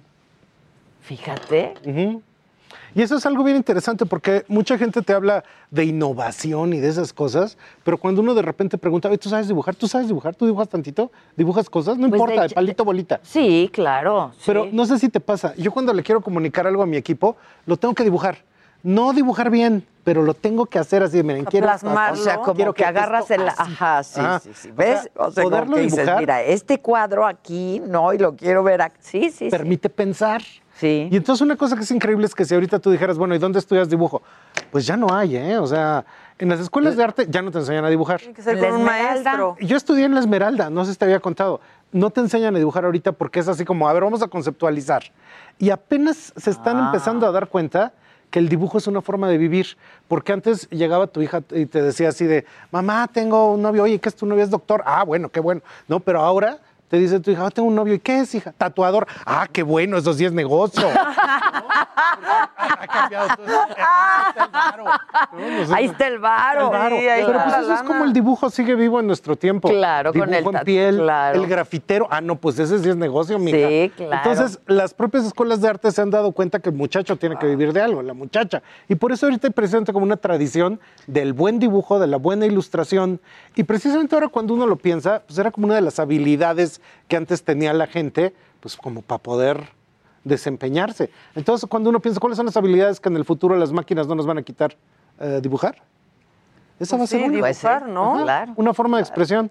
Entonces, eso es una gran tendencia Ahora lo hacen ahorita. en el iPad. Porque lo queremos, ¿Sí? pero ahorita queremos dibujar nuestras pieles, nuestras paredes, nuestra ropa. Entonces, pues básicamente es casi casi que una visión del futuro. Fíjate. Oye, yo de chiquita dibujaba mucho, ¿ustedes? Ah, ¿a poco? Sí, yo también. Yo de grande. O sea, en esta pandemia descubrí que podía dibujar. ¿Ah, sí? ¿A ¿Te poco? pusiste a dibujar? Dos días. Pero lo descubrí en la pandemia. Y de hecho acababa de pasar una tendencia hace como dos años de adultos iluminando, que eso vino mucho. No sé si les tocó que todo el mundo tenía sus cuadernos de iluminar, e inclusive en mandalas. iPad, los mandalas. Ajá. Y luego ahorita hay una gran tendencia que se llama Studigram. Y el Studigram es que tú tienes tu apunte de escuela, bueno, cuando había escuelas todavía, ¿no? Y se trataba de que, de que la libreta, Sí, no, ya todo pues se le acabó. ponías así de matemáticas. Y lo hacías con colores y con dibujos y demás. Y hay influencers de YouTube que se dedican exclusivamente a dibujar sus cuadernos, los siguen miles y básicamente eso le dio una segunda vida a toda esta cosa del dibujo, ¿no? Entonces, haz de cuenta, si tú quieres hacer un retrato increíble, hay de hecho toda una tradición que David Hockney dice en un documental, no sé si lo hayas visto por No. ahí, de que toda la historia del arte fue calcada. O sea, Andy Warhol proyectaba algo y lo calcaba y lo vemos así como, ay, qué chiste.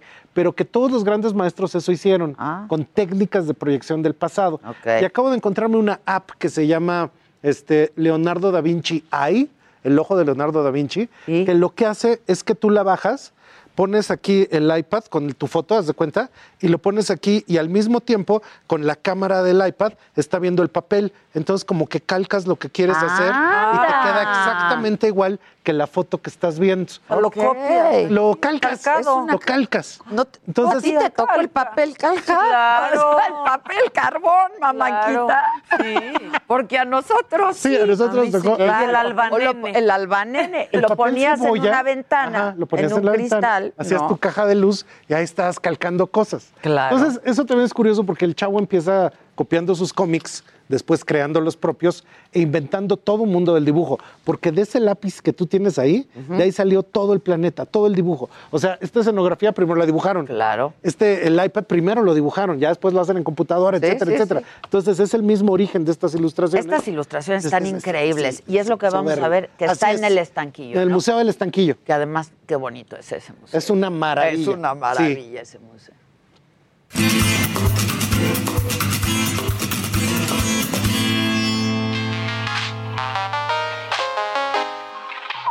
De repente no nos damos cuenta, pero todo lo que conocemos, los edificios, inclusive la ropa, los objetos de diseño y hasta los coches, resulta que salieron de un lápiz. Y esto es porque el dibujo es la primera encarnación que tienen todas las cosas que nos rodean para después volverlas objetos tangibles. Entonces, precisamente hoy estamos aquí en el Museo del Estanquillo en una exposición que se llama No te pareces tanto a mí. Y son una serie de retratos que Carlos Monsiváis estuvo consiguiendo acerca de la historia de México, de los personajes más importantes que han estado en nuestra cultura. Y muchos de ellos fueron también al mismo tiempo dibujantes que tocaron la moda y el estilo y fueron los pioneros de esta disciplina. Pasó una cosa muy curiosa. En 1923 el gobierno de México sacó este libro. Es el método de dibujo Bess Maugard. Y cuando ahorita nosotros vamos a la- ver las artesanías en una multitud de lugares y regiones, curiosamente todo se parece. Porque este era como un libro de texto gratuito con el que todos los niños aprendieron a dibujar. Y al mismo tiempo que estaba el dibujo de Diego Orozco y Siqueiros, estaba este tipo de dibujo y particularmente el de un caballero como Miguel Covarrubias, un mexicano universal que se fue Nueva York y estuvo haciendo las portadas del Vanity Fair y de las principales revistas de moda de aquel entonces y que de hecho con su tipo de trazo puso la impronta de lo mexicano allá y que inauguró una serie de dibujos que se llamaban Conversaciones imposibles, donde se encontraban Stalin con Elsa Schiaparelli y una multitud de personajes de la época. Un mexicano increíble, el Chango García Cabral. Él era un veracruzano que estudió arte en Europa y resulta que cuando volvió empezó a hacer la portada de la revista de revistas, donde él estaba ilustrando con el Art Deco la manera cosmopolita y elegante que eran los mexicanos en aquel entonces. Y precisamente como era muy conocido y famoso, pues era uno de los más grandes amigos de gente como María Félix. Dos retratos de María Félix, uno de Abel Quesada, muy simpático, que le puso hasta un anillo de diamantes en la nariz a su perro, y debajo uno de Freire, un clásico caricaturista mexicano. Había un ilustrador mexicano que se llamaba Luis Galindo. Y resulta que se fue para Europa y empezó a ilustrar moda para Chanel, para Balenciaga, para Christian Dior, esa línea del dibujo que a lo mejor ahorita ya está, pues ya no se usa. Y curiosamente hay alguien que ha continuado con la tradición de todos estos genios, que es Robso, Robso-bajo, así se encuentra en Instagram, y que él nos demuestra con su trazo cómo la ilustración de moda es un arte que sigue presente en nuestros días. Wow. Wow.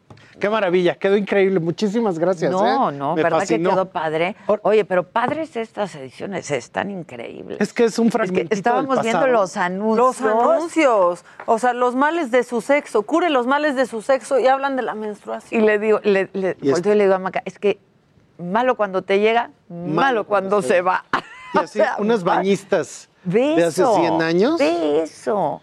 Que ahí quedan en la memoria. Es que es de los años 20, ya sabes, con la, la, la pitillera, ¿no? Los pelos cortos, este, los peinados así como El bob. pelonci- ajá, Bob. peloncitas. Peinado así de, de- que veían en el cine mudo. Entonces, pues estas eran mujeres modernas que ahorita enlazan con las mejores ilustradoras que hay, porque ahorita hablábamos ahí de Scarlett Bailey, Andonela, son ilustradoras de Instagram, pues que siguen con esta tradición de ser mujer liberada. Liberada. Nadie le dice qué hacer, manejar su propia vida, manejar su propio coche. No, esa portada Haces- está... esta, esta portada es una joya, ¿eh?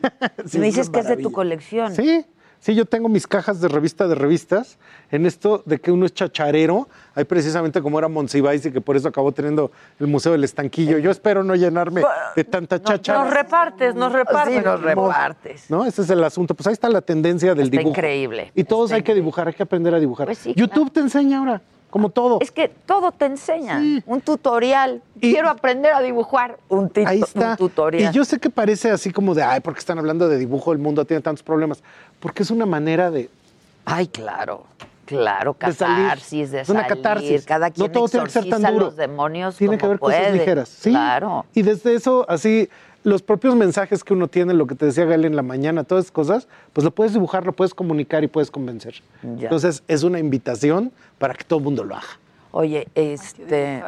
Hay que dibujar. Hay que dibujar. Es súper terapéutico. Siempre digo Como tú quieras. que las cosas no son tan frívolas como parecen, ¿no? Este.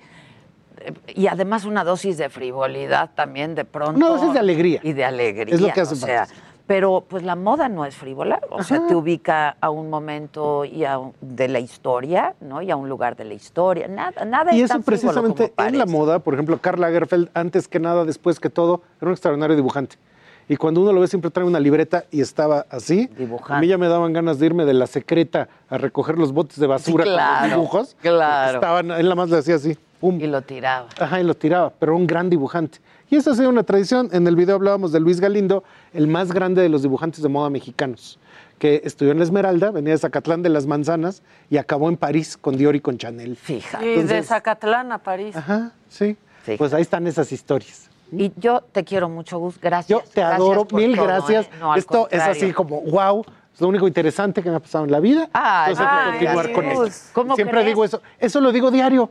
Y entonces diario es porque lo además único interesante. lo más interesante Ajá. siempre está por ver. Así es. Entonces mañana Entonces, se pondrá más interesante Más. todavía. Te Muchas quiero gracias. Muchas Gracias. gracias, Adela. No, al Muchas contrario. gracias, muchas gracias, Maca. ¿Qué dice la banda eh, en el WhatsApp? Bueno, Porque están no me los diciendo- abandones. Increíble, Gustavo Prado. ¿Dónde lo podemos seguir? Soy diseñadora gráfica y me encantó su reportaje. ¿Dónde te siguen, Gus? En Trendo MX, todas las tendencias, ahí nos siguen. Y pues ahí vamos y te decimos el futuro de todas las industrias. Y cuando dice que dice el futuro, lo Lo dice. dice. ¿eh? Lo dice. Tiene- la- trae la neta del planeta. Gracias, Gus. Todo el Gracias, mundo te Adela. Gracias, felicita Maca. mucho. A ti. Y hay que ir al estanquillo, ¿eh? Hay que ir al museo. hay que ir a los hasta museos. septiembre esa exposición. Ah, buenísimo. Y está Yo voy re a bien. ir. Va uno, está vacío. Vamos un Sí, sí, Nadie te molesta, no, es todo seguro, bien. Hay que ir. Gracias, Gus. ¿Qué más Gracias, dice Adela. la banda? Aquí dicen excelente Gus, Adela, ya la conocía, Maca no tenía el gusto, dice blanco y verde 2000, muy hermosa, pero que les gusta más la radio.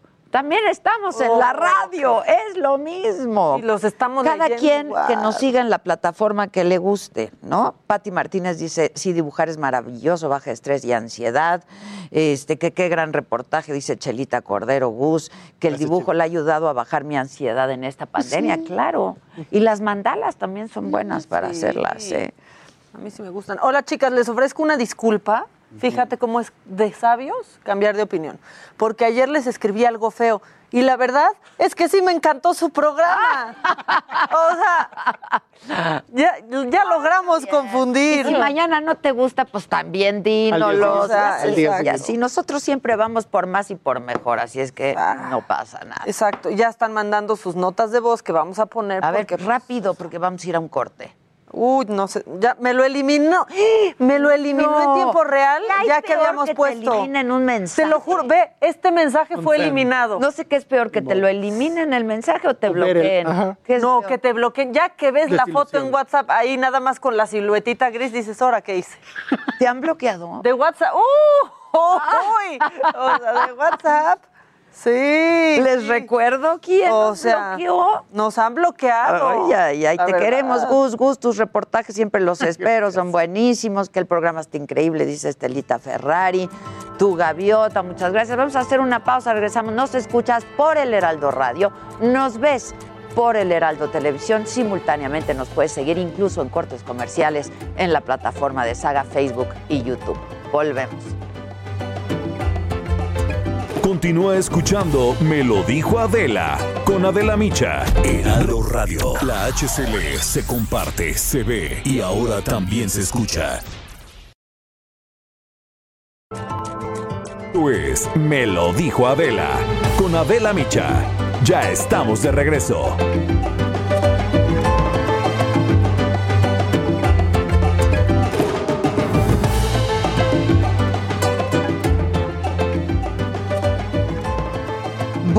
Pues hoy es martes y hoy toca, y yo no sé qué vamos a hacer, Claudia Aguilar y Lancats, nuestros abogados de cabecera desde hace ya un par de años en la radio y ahora aquí en la tele. Bienvenidos y muchas gracias. Gracias a Oye, mi editorial de esta mañana, yo comencé diciendo que pues había una, estaba eh, a, a- a debate, ¿no? Todo este asunto, este, de pues la, la, la- la ley, ¿cómo, cómo lo explicas? Porque el- es que es el transitorio, eso es lo que está generando tanta polémica y no solo polémica, mucha preocupación. ¿no? Mucha preocupación. Voy- Voy a retomar una palabra que acabas de decir, Adela. Estaba a debate. Y no me dejará mentir aquí mi colega cuando yo no está a debate.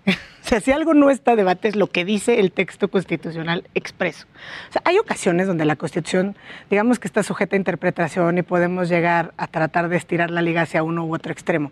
En el caso concreto, o sea, el artículo 97 constitucional y el 100, y que conste que en estos espacios tratamos de evitar al máximo hablar de preceptos, pero es expreso. O sea, el artículo 97, quinto párrafo, dice que el presidente de la Corte será electo de entre sus pares, o sea, los propios ministros, es una facultad del Poder Judicial Federal y de nadie más, para un periodo de cuatro años. De ahí eliges al presidente de la Suprema Corte de Justicia de la Nación. Ese mismo presidente, y dice el artículo 100, eh, durará, o será el presidente del Consejo de la Judicatura, y solo él dura esos mismos cuatro años. Los integrantes del Consejo de la Judicatura duran cinco. En esta movida del Senado de incluir en un transitorio, como veo a Ailán aquí sonriendo, diciendo qué les pasó, yo no sé si fue una bola rápida o no, pero creo que hay que hacer más énfasis en la pésima labor legislativa que hicieron nuestros senadores. Porque sí, claramente es un madruguete, claramente es el actuar de Morena, pero, hubo 24 que, se, que se lograron oponer. O sea, hubo, alcanzó a haber 24 votos en contra. Y si 24 pudieron despertar, ¿dónde estaban el resto? O, como dices, ¿no? si viene del Ejecutivo, alcanza esta mayoría de ocho- 80 votos que aprueban un transitorio evidentemente, flagrantemente, notoriamente inconstitucional. ¿Qué ha sido la nota, digamos, del actuar legislativo de esta administración? Emiten leyes a sabiendas de que son inconstitucionales. ¿Por qué? Porque la mayoría simple les alcanza. Entonces, con independencia de la discusión que puedan dar a lo mejor dos o tres voces al interior del Senado o de diputados, se dirige la mayoría y pasa. A mí me parece francamente grave. Se ha dicho que si es un fraude a la Constitución, es claramente un atentado a la independencia judicial y se hace un llamado a las y los diputados para que no acepten y no voten en ese sentido. ¿no? Eh, quisiera. El presidente que- dijo que él no le ve nada de inconstitucional, que él tiene otros datos, ¿no? Pues sí. O sea, se puede interpretar, es- esto es sujeto a interpretación. Pero eso es como preguntarle al que está desvalijando tu coche si él cree que está cometiendo un delito. Es decir, no, yo nada más estoy cambiando el coche a través del desvalijamiento. Lo estoy cambiando porque están desvalijando nuestras instituciones y por ende están desvalijando a nuestra democracia. Y no sé si vieron Game of Thrones, pero como dicen, Winter is coming, bueno, mi madre es Winter is here. O sea, esto está apabullante. Apabullante, es terrible. El- toda la información que hemos escuchado en Radio Pasillo este, es que pues, Saldívar ni sabía, ni estaba de acuerdo. Yo estoy dispuesto a darle el beneficio de la duda. Entiendo, su, no comparto su silencio, creo que debería de pronunciarse. Entiendo por qué guarda silencio, creo que es un hombre político, creo que es un hombre inteligente. Pero lo que sí veo es que el enojo que esto ha generado en la sociedad civil y sobre todo entre el gremio es un costo absurdo. Y aparte, ¿para qué? Le sobran ministros afines al presidente. Ahí está Juan Luis González Alcántara, ahí está Yasmín Esquivel. O sea, brothers tiene varios en la corte y gente que va a estar afín con él, hay varios. Está Margarita Ríos Farjat que te faltó. También. Está Claro, quien claro. a sustituir al ministro Franco que sale en noviembre. También. Entonces, suscribo letra por letra lo que acaba de decir Ilan. Yo, yo creo que el punto no es si alguien duda o no de la honorabilidad y capacidad del ministro presidente, porque creo que no es el caso. Creo que el costo que se está llevando, yo, yo como dice Ilan, a lo mejor eh, entiendo, entiendo absolutamente el silencio y lo entiendo desde la perspectiva formal del quehacer de la Suprema Corte de Justicia de la Nación. ¿no? Es decir, el proceso legislativo no ha terminado. Todavía, digamos, las y los ciudadanos en este desvalijamiento de nuestras instituciones al que alude Ilan, podemos confiar en que las y los diputados verdaderamente se puedan oponer y no aprueben este dictamen y lo regresen a la Cámara de Senadores y entonces ahora sí los senadores estén despiertos y pues no se alcance la mayoría que se requiera. Eso por un lado. Pero por el otro lado pensemos en qué pasa si el ministro presidente o los y las ministras se pronuncian en este momento. Tenemos un problema gravísimo. Esto va a llegar a ser de conocimiento de la Corte.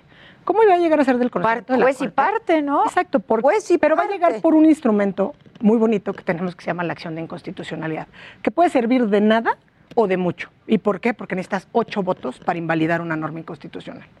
Entonces, esa es la apuesta del Ejecutivo, esa es la apuesta del gobierno en hacer cosas flagrantemente inconstitucionales. Es, espérate a que se, se pongan de acuerdo.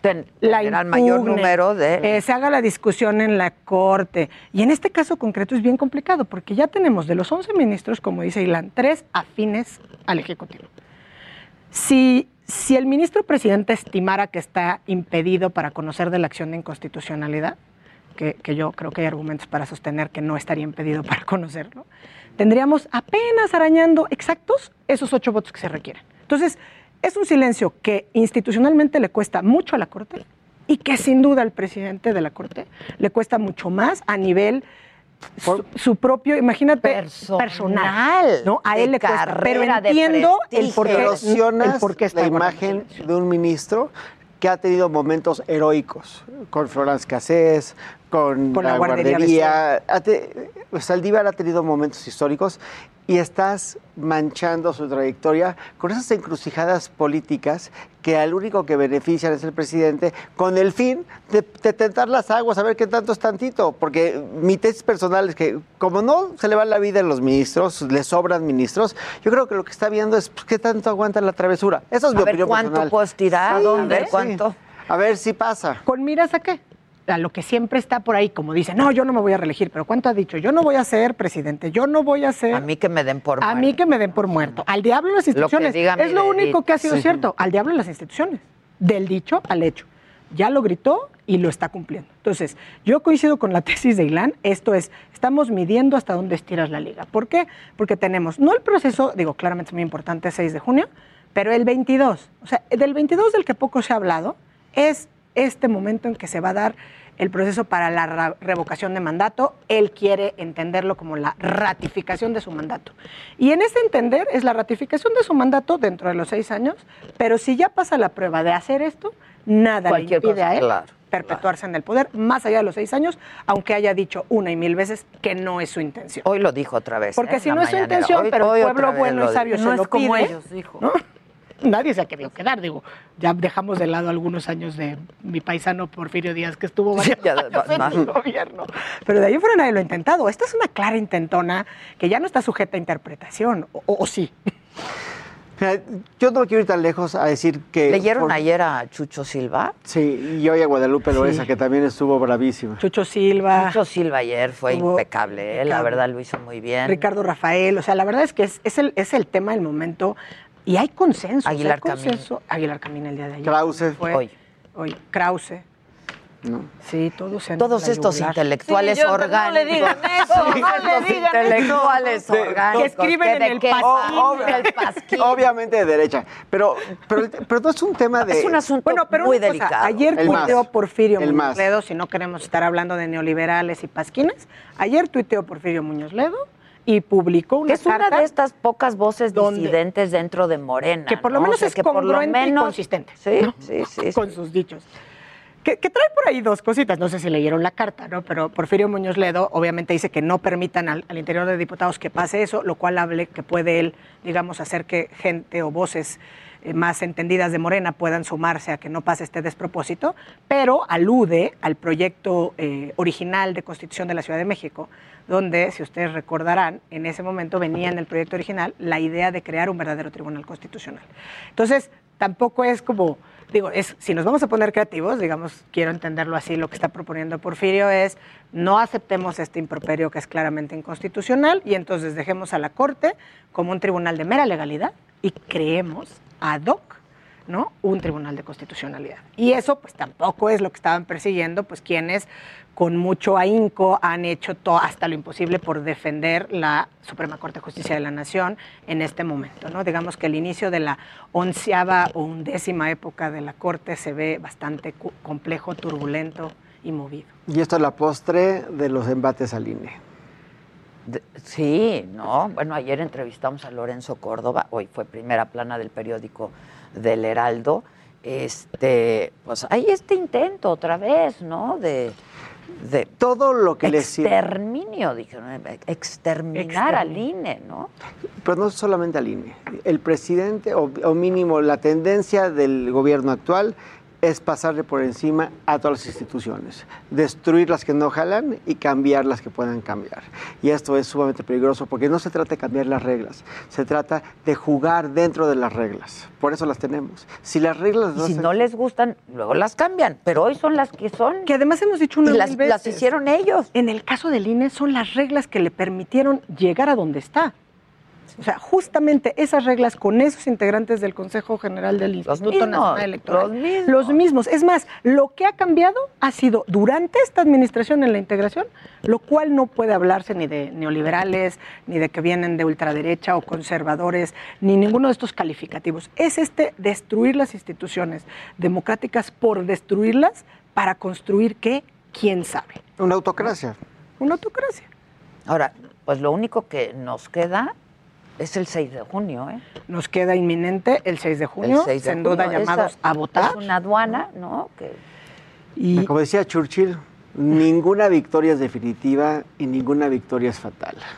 Así es. ¿no? Vamos a tener que seguir caminando. Yo siempre lo he dicho y hoy lo digo otra no vez. siempre ganan los mismos, no siempre pierden los mismos. Esa es la verdad. Y- Pero Y eso decía Lorenzo Córdoba, ¿no? No siempre ganan los mismos, no siempre pierden los mismos. Es una alternancia democrática, pero tenemos que apostarle a la alternancia democrática con las instituciones que tanto trabajo nos ha costado construir en imperfectas como son. Imperfectas. Como O somos. perfectibles como, Imperfectas son- como somos. como somos, Como somos. y perfectibles como somos también, ¿no? Pero pues son las que tenemos y las que nos ha costado mucho trabajo ir construyendo, ¿eh? Muchísimo Sí. trabajo. Este, Eh, pocos presidentes. y esto yo ha polarizado todavía más, o sea, Esto- una sociedad ya de por sí, ¿no? Esto Eh, trae bien un costo di- dividida. durísimo. Pero yo creo que no nos divide. Yo, o sea, yo lo que creo es que nos une. Porque lo que veo es una postura muy uniforme en todos lados en contra de las propuestas. Y creo que eso es, si sale algo positivo de, es- de estas propuestas tan aventuradas que siguen estirando y estirando y estirando, estirando la liga, es que lo que van a generar es pues una opinión consensada que gana, señores, ya bueno, ¿no? O sea, dentro de las reglas del juego, ganen. Aparte, tienen con qué ganar, no necesitan hacer trampa. Francamente, tienen un presidente popular y tienen operadores importantísimos. Ebrard es un buen candidato, Claudia es un buen candidato, Monreal podría ser un buen candidato. Tienen con qué seguir. Lo importante es que no destruyan las institu- instituciones que nos ha costado tantísimo trabajo construir. Y aparte son útiles. Pues claro que son útiles. Son, son lo que nos tienen hoy donde estamos y donde tienen al presidente hoy donde está, ¿no? E- Eso es lo más difícil de entender, ¿no? O sea, está em- embestida contra el INE cuando, gracias a la existencia del INE, con la integración, pudo él llegar a donde está después de tanto tiempo, después de tantos embates, ¿no? Y, y de estar ahí 18 años o más en este perenne intento de llegar a la presidencia de la República. A mí me parece que destruirlas por destruirlas es un daño gravísimo. Lo que dice Lan es cierto y como dicen los clásicos, ya no es tanto, no es lo duro sino lo tupido. O sea, tuvimos el albazo o el madruguete del viernes con lo de la edición vespertina del diario oficial de los biométricos, ¿no? Y la ley federal de telecomunicaciones, que también hay ¿Se puede amparar la gente con eso? Claro. Muchos están diciendo que, se van a amparar. Estás hablando con la reina del Exacto, amparo. por eso dije, La diosa, es la momento. diosa, Perdón, la la, diosa diosa, del diosa, amparo, la momento- Sí, sí es un momento de hacer una buena demanda, eso sí. O sea, digamos, no hay que correr, no hay que tomar machotes que circulan en redes y demás, hay que hacer un buen, porque tampoco es... O sea, Un buen juicio de es- Hay que amparo. hacer una buena demanda de amparo y es un momento importante para hacerlo y creo que debemos hacerla todas y todos y todes, porque tenemos que sumarnos a oponernos de esto que es claramente, bueno, pues un estado totalitario, absolutista, que quiere saber dónde estamos. No necesita nuestro, i- nuestro iris, nuestros nada. Nuestra voz. Nuestra voz, obviamente las huellas Creo que lo del iris no es el iris. Los es biométricos. Es, Es reconocimiento facial. facial. es reconocimiento Ahora, ah, facial. Les voy a recomendar que vean una serie respecto al reconocimiento facial y entonces luego hablamos de todo. ¿Cuál? Digamos, ahorita todo lo que está pasando en la Unión Europea es en contra del reconocimiento facial porque trae sesgos de género, de discriminación racial a priori, porque, pues digo, está súper interesante, pero en lo que llamamos inteligencia artificial, pues ¿quién, no es más que matemáticas, ¿no? Estadística, es Y a Ilan le encanta esto. ¿Y quiénes hacen esa primera creación de la inteligencia artificial? Pues el grupo de matemáticos que se le ocurrió hacerlo en un departamento de Dartmouth, que eran 100 hombres blancos, heterosexuales, seguramente católicos. La pura mayoría. Y eso pura empieza a hacerte, y entonces, pues obviamente la inteligencia artificial empieza a tener sesgos. Les voy a pasar el dato del documental, es impresionante verlo y ahora a, a mi querido colega Ilan, que le encanta leer, pues estoy dedicada a leer este tema de cómo los sesgos en la famosa inteligencia artificial llevan a esto. Y entonces el reconocimiento facial pues lleva a que cometas actos arbitrarios como detener, pues ¿por qué? Porque te sale una persona de raza negra o de Claro, raza claro, árabe. claro, claro. Y entonces, vean Claro. las protestas, por eso en Hong Kong llevan láser no porque les gusten, justamente para, digamos, ajá, para trolear las máquinas de reconocimiento facial que están en todas partes. ¿Cómo- ¿Dónde está la, en el Netflix en lo puedes ver. Es que ahorita te voy a decir cómo ver. se llama, porque tuve un lapsus. No te preocupes, pero Al luego- aire luego reconozco que se me fue el título, pero está súper interesante porque es, es una investigación de una, de una chava de, de MIT que ella se da cuenta, dice, estoy haciendo un proyecto de reconocimiento facial, o sea, es una tarea, y no le reconoce su propio rostro, que- aunque ella lo programó, hasta que se pone una máscara blanca. No. Y a partir de eso empieza la investigación. Está súper interesante, pero véanlo con, pensando en... Bueno, a mí me ponen como si fuera legal. hombre en, recon- en cosas de reconocimiento facial. O sea, Sí, desde bueno, avatars sí, claro. hasta FaceApp hasta cosas más serias. Es el Sí. peinado. Es el peinado, supongo. Pero, no, Sí lo es. pero porque caen los Solo detalles. es el o sea, porque caes en un molde. Justo es eso. Los voy a hacer ahora con peluca. un molde, pero, pero lo que está más interesante en la investigación es que caes en un mo- molde de datos almacenados en todas estas supuestas cuestiones que alimentan la lo que conocemos como inteligencia artificial, que no es ni tan inteligente Claro. ni tan carente de sesgos. Antes, al contrario. Oigan, bueno, entonces solamente para cerrar el tema, ¿qué sigue y cómo están los tiempos? ¿no? Este... Pues sigue diputados, ¿no? Los tiempos los marca diputados, ya recibieron, entiendo, eh, esta, esta ley. Supongo que ahí sí se hizo un llamado, hay un fuerte llamado, como dice Ilan, nos unimos como gremio. Hay un posicionamiento de la barra que más bien fue un comunicado directamente a la Cámara de Diputados pidiéndole pues, que lisa y llanamente lean lo que dice la Constitución y que en su caso hagan un parlamento abierto donde puedan escuchar ¿no? Eh, a las personas. Que la verdad es que no debería de dar para parlamento abierto porque no está Porque es obvio, debate, porque es obvio. Pero digamos, es una llamada. ¿Qué sigue? Eso en el yo quisiera ser optimista y pensar Que no va a que- que pasar. no va a pasar. Puede Eh, recular, al final del día es cuando hay tanta oposición y cuando es tan burdo y como Ya, el costo- de pero el madrugar, costo ya fue, ¿eh? yo Ya fue. creo. Digo, pudiera ser mucho más Sobre alto. todo para la Corte. Para la Corte. Ahí es a la que se llevaron, digamos, Y que sí para esta el- intentona fue para, Para el ministro presidente, ¿no? Que dijo que él no sabía, pero, pero, pero luego que ayer hablaron con Me- él, pero Suponiéndose conceder que es cierto, que él no como dicen ustedes los No, abogados, los ¿no? dicen los que saben, sí. conceder. Que él no sabía y que a él lo sorprendieron y lo metieron en un problema grave. Siento lo que, está, lo que ha de estar pasando, porque si te pronuncias mal y te quedas callado mal, no hay una solución para... Pero si yo fuera él, yo sí me pronunciaría, diría, esto es inconstitucional y... Yo creo que institucionalmente no puede pronunciarse. En este momento. ¿Por qué? Porque va a llegar a ser del conocimiento de la Corte.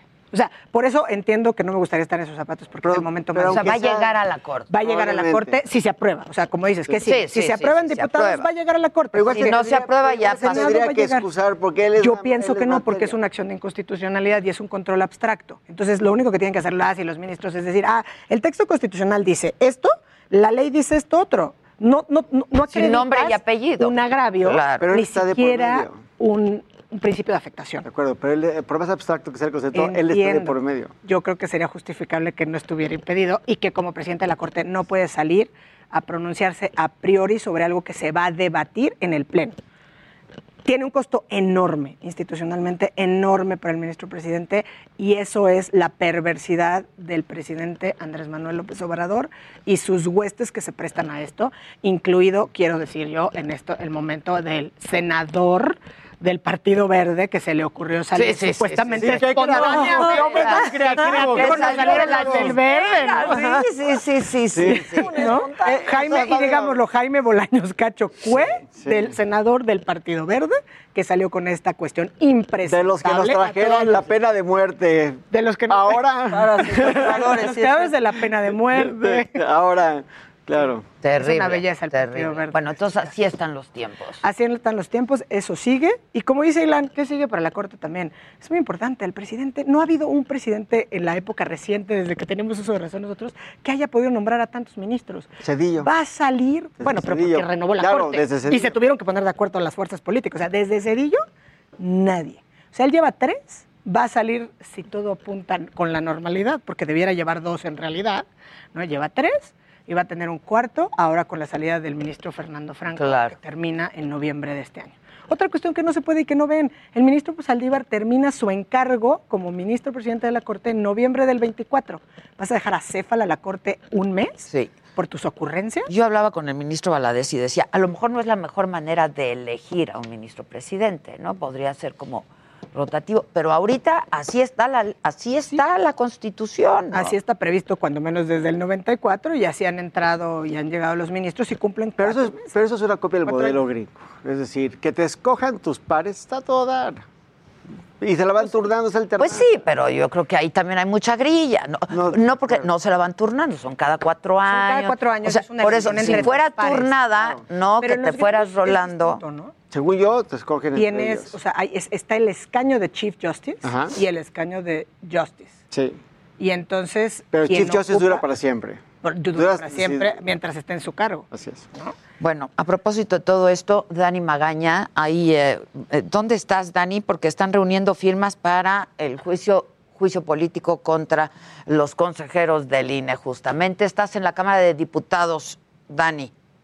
Efectivamente, Adela, muy eh, buenos días. Nos ubicamos afuera de este recinto legislativo. Como bien lo comentas, han llegado un grupo pues de simpatizantes del partido Morena. Ellos eh, piden juicio político contra Lorenzo Córdoba, pues este partido político pues que se sumó a la solicitud de diputados del Partido del Trabajo, pues a los consejeros pues se les acusa pues de no respetar los preceptos del artículo eh, pues sí, eh, del artículo 22 esto en relación pues a la decisión de los consejeros de revocar las candidaturas de dos de los 15 aspirantes a gobernadores. En este momento, pues esto es lo que se está dando esta protesta en la calle de Emiliano Zapata. Cabe recordar que los partidos políticos Morena y también el Partido de Trabajo dieron a conocer aquí en la Cámara de Diputados que presentarán pues una solicitud de juicio político. Es por lo que se están reuniendo algunas de las firmas en este punto.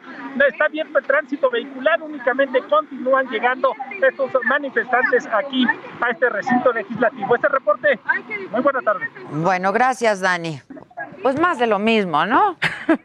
Más, de, lo mismo, deberían de estar lo que pidiendo estamos juicio hablando. político para quien presenta estas violaciones claras a la Constitución. Sí, Lorenzo Córdoba está curado de espanto. Yo creo que Me lo dijo ayer. Sí, digo, lo de dijo ayer. Y basta escucharlo en sus entrevistas Dijo, para ver si amenazado, es sí. Amedrentado, no. no.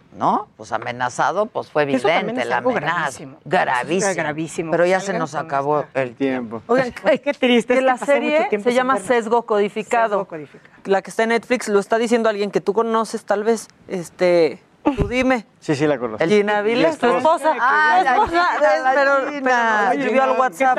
Hola Gina. Hola Gin. Este, muchas gracias a todos. Este, gracias a ustedes. Bienvenidos. Qué padre que ya están aquí de nuevo, que ya nos vemos de nuevo. Este, Es justo que el mundo me vea. Nos lo que merecíamos. no se pierdan de ti, que no se pierdan de Que ti. no ¿Qué dice tu corazón de madre? que es correcto que me vean. Hoy no habló tu corazón de madre. Habló, pero no se anunció. Los quiero mucho, gracias, gracias. Muchas gracias, Claudia Ilán, Maca, gracias. Gracias a ustedes, como siempre, por su atención y compañía. Los esperamos mañana en punto de las 9 de la mañana por el Heraldo Televisión, 10 de la mañana por el Heraldo Radio y desde las 9 y siempre transmitimos por la plataforma de Saga, Facebook y YouTube. Muchas gracias. Y hasta mañana que tienes que anunciar que vas a tener un nuevo programa. ¿no? Ah, sí, macaneando. Macaneando, macaneando. Y espérense. aquí Mañana les platicamos. Mañana les platicamos. Que tengan un buen día. Gracias. ¿Cómo no vas a anunciar que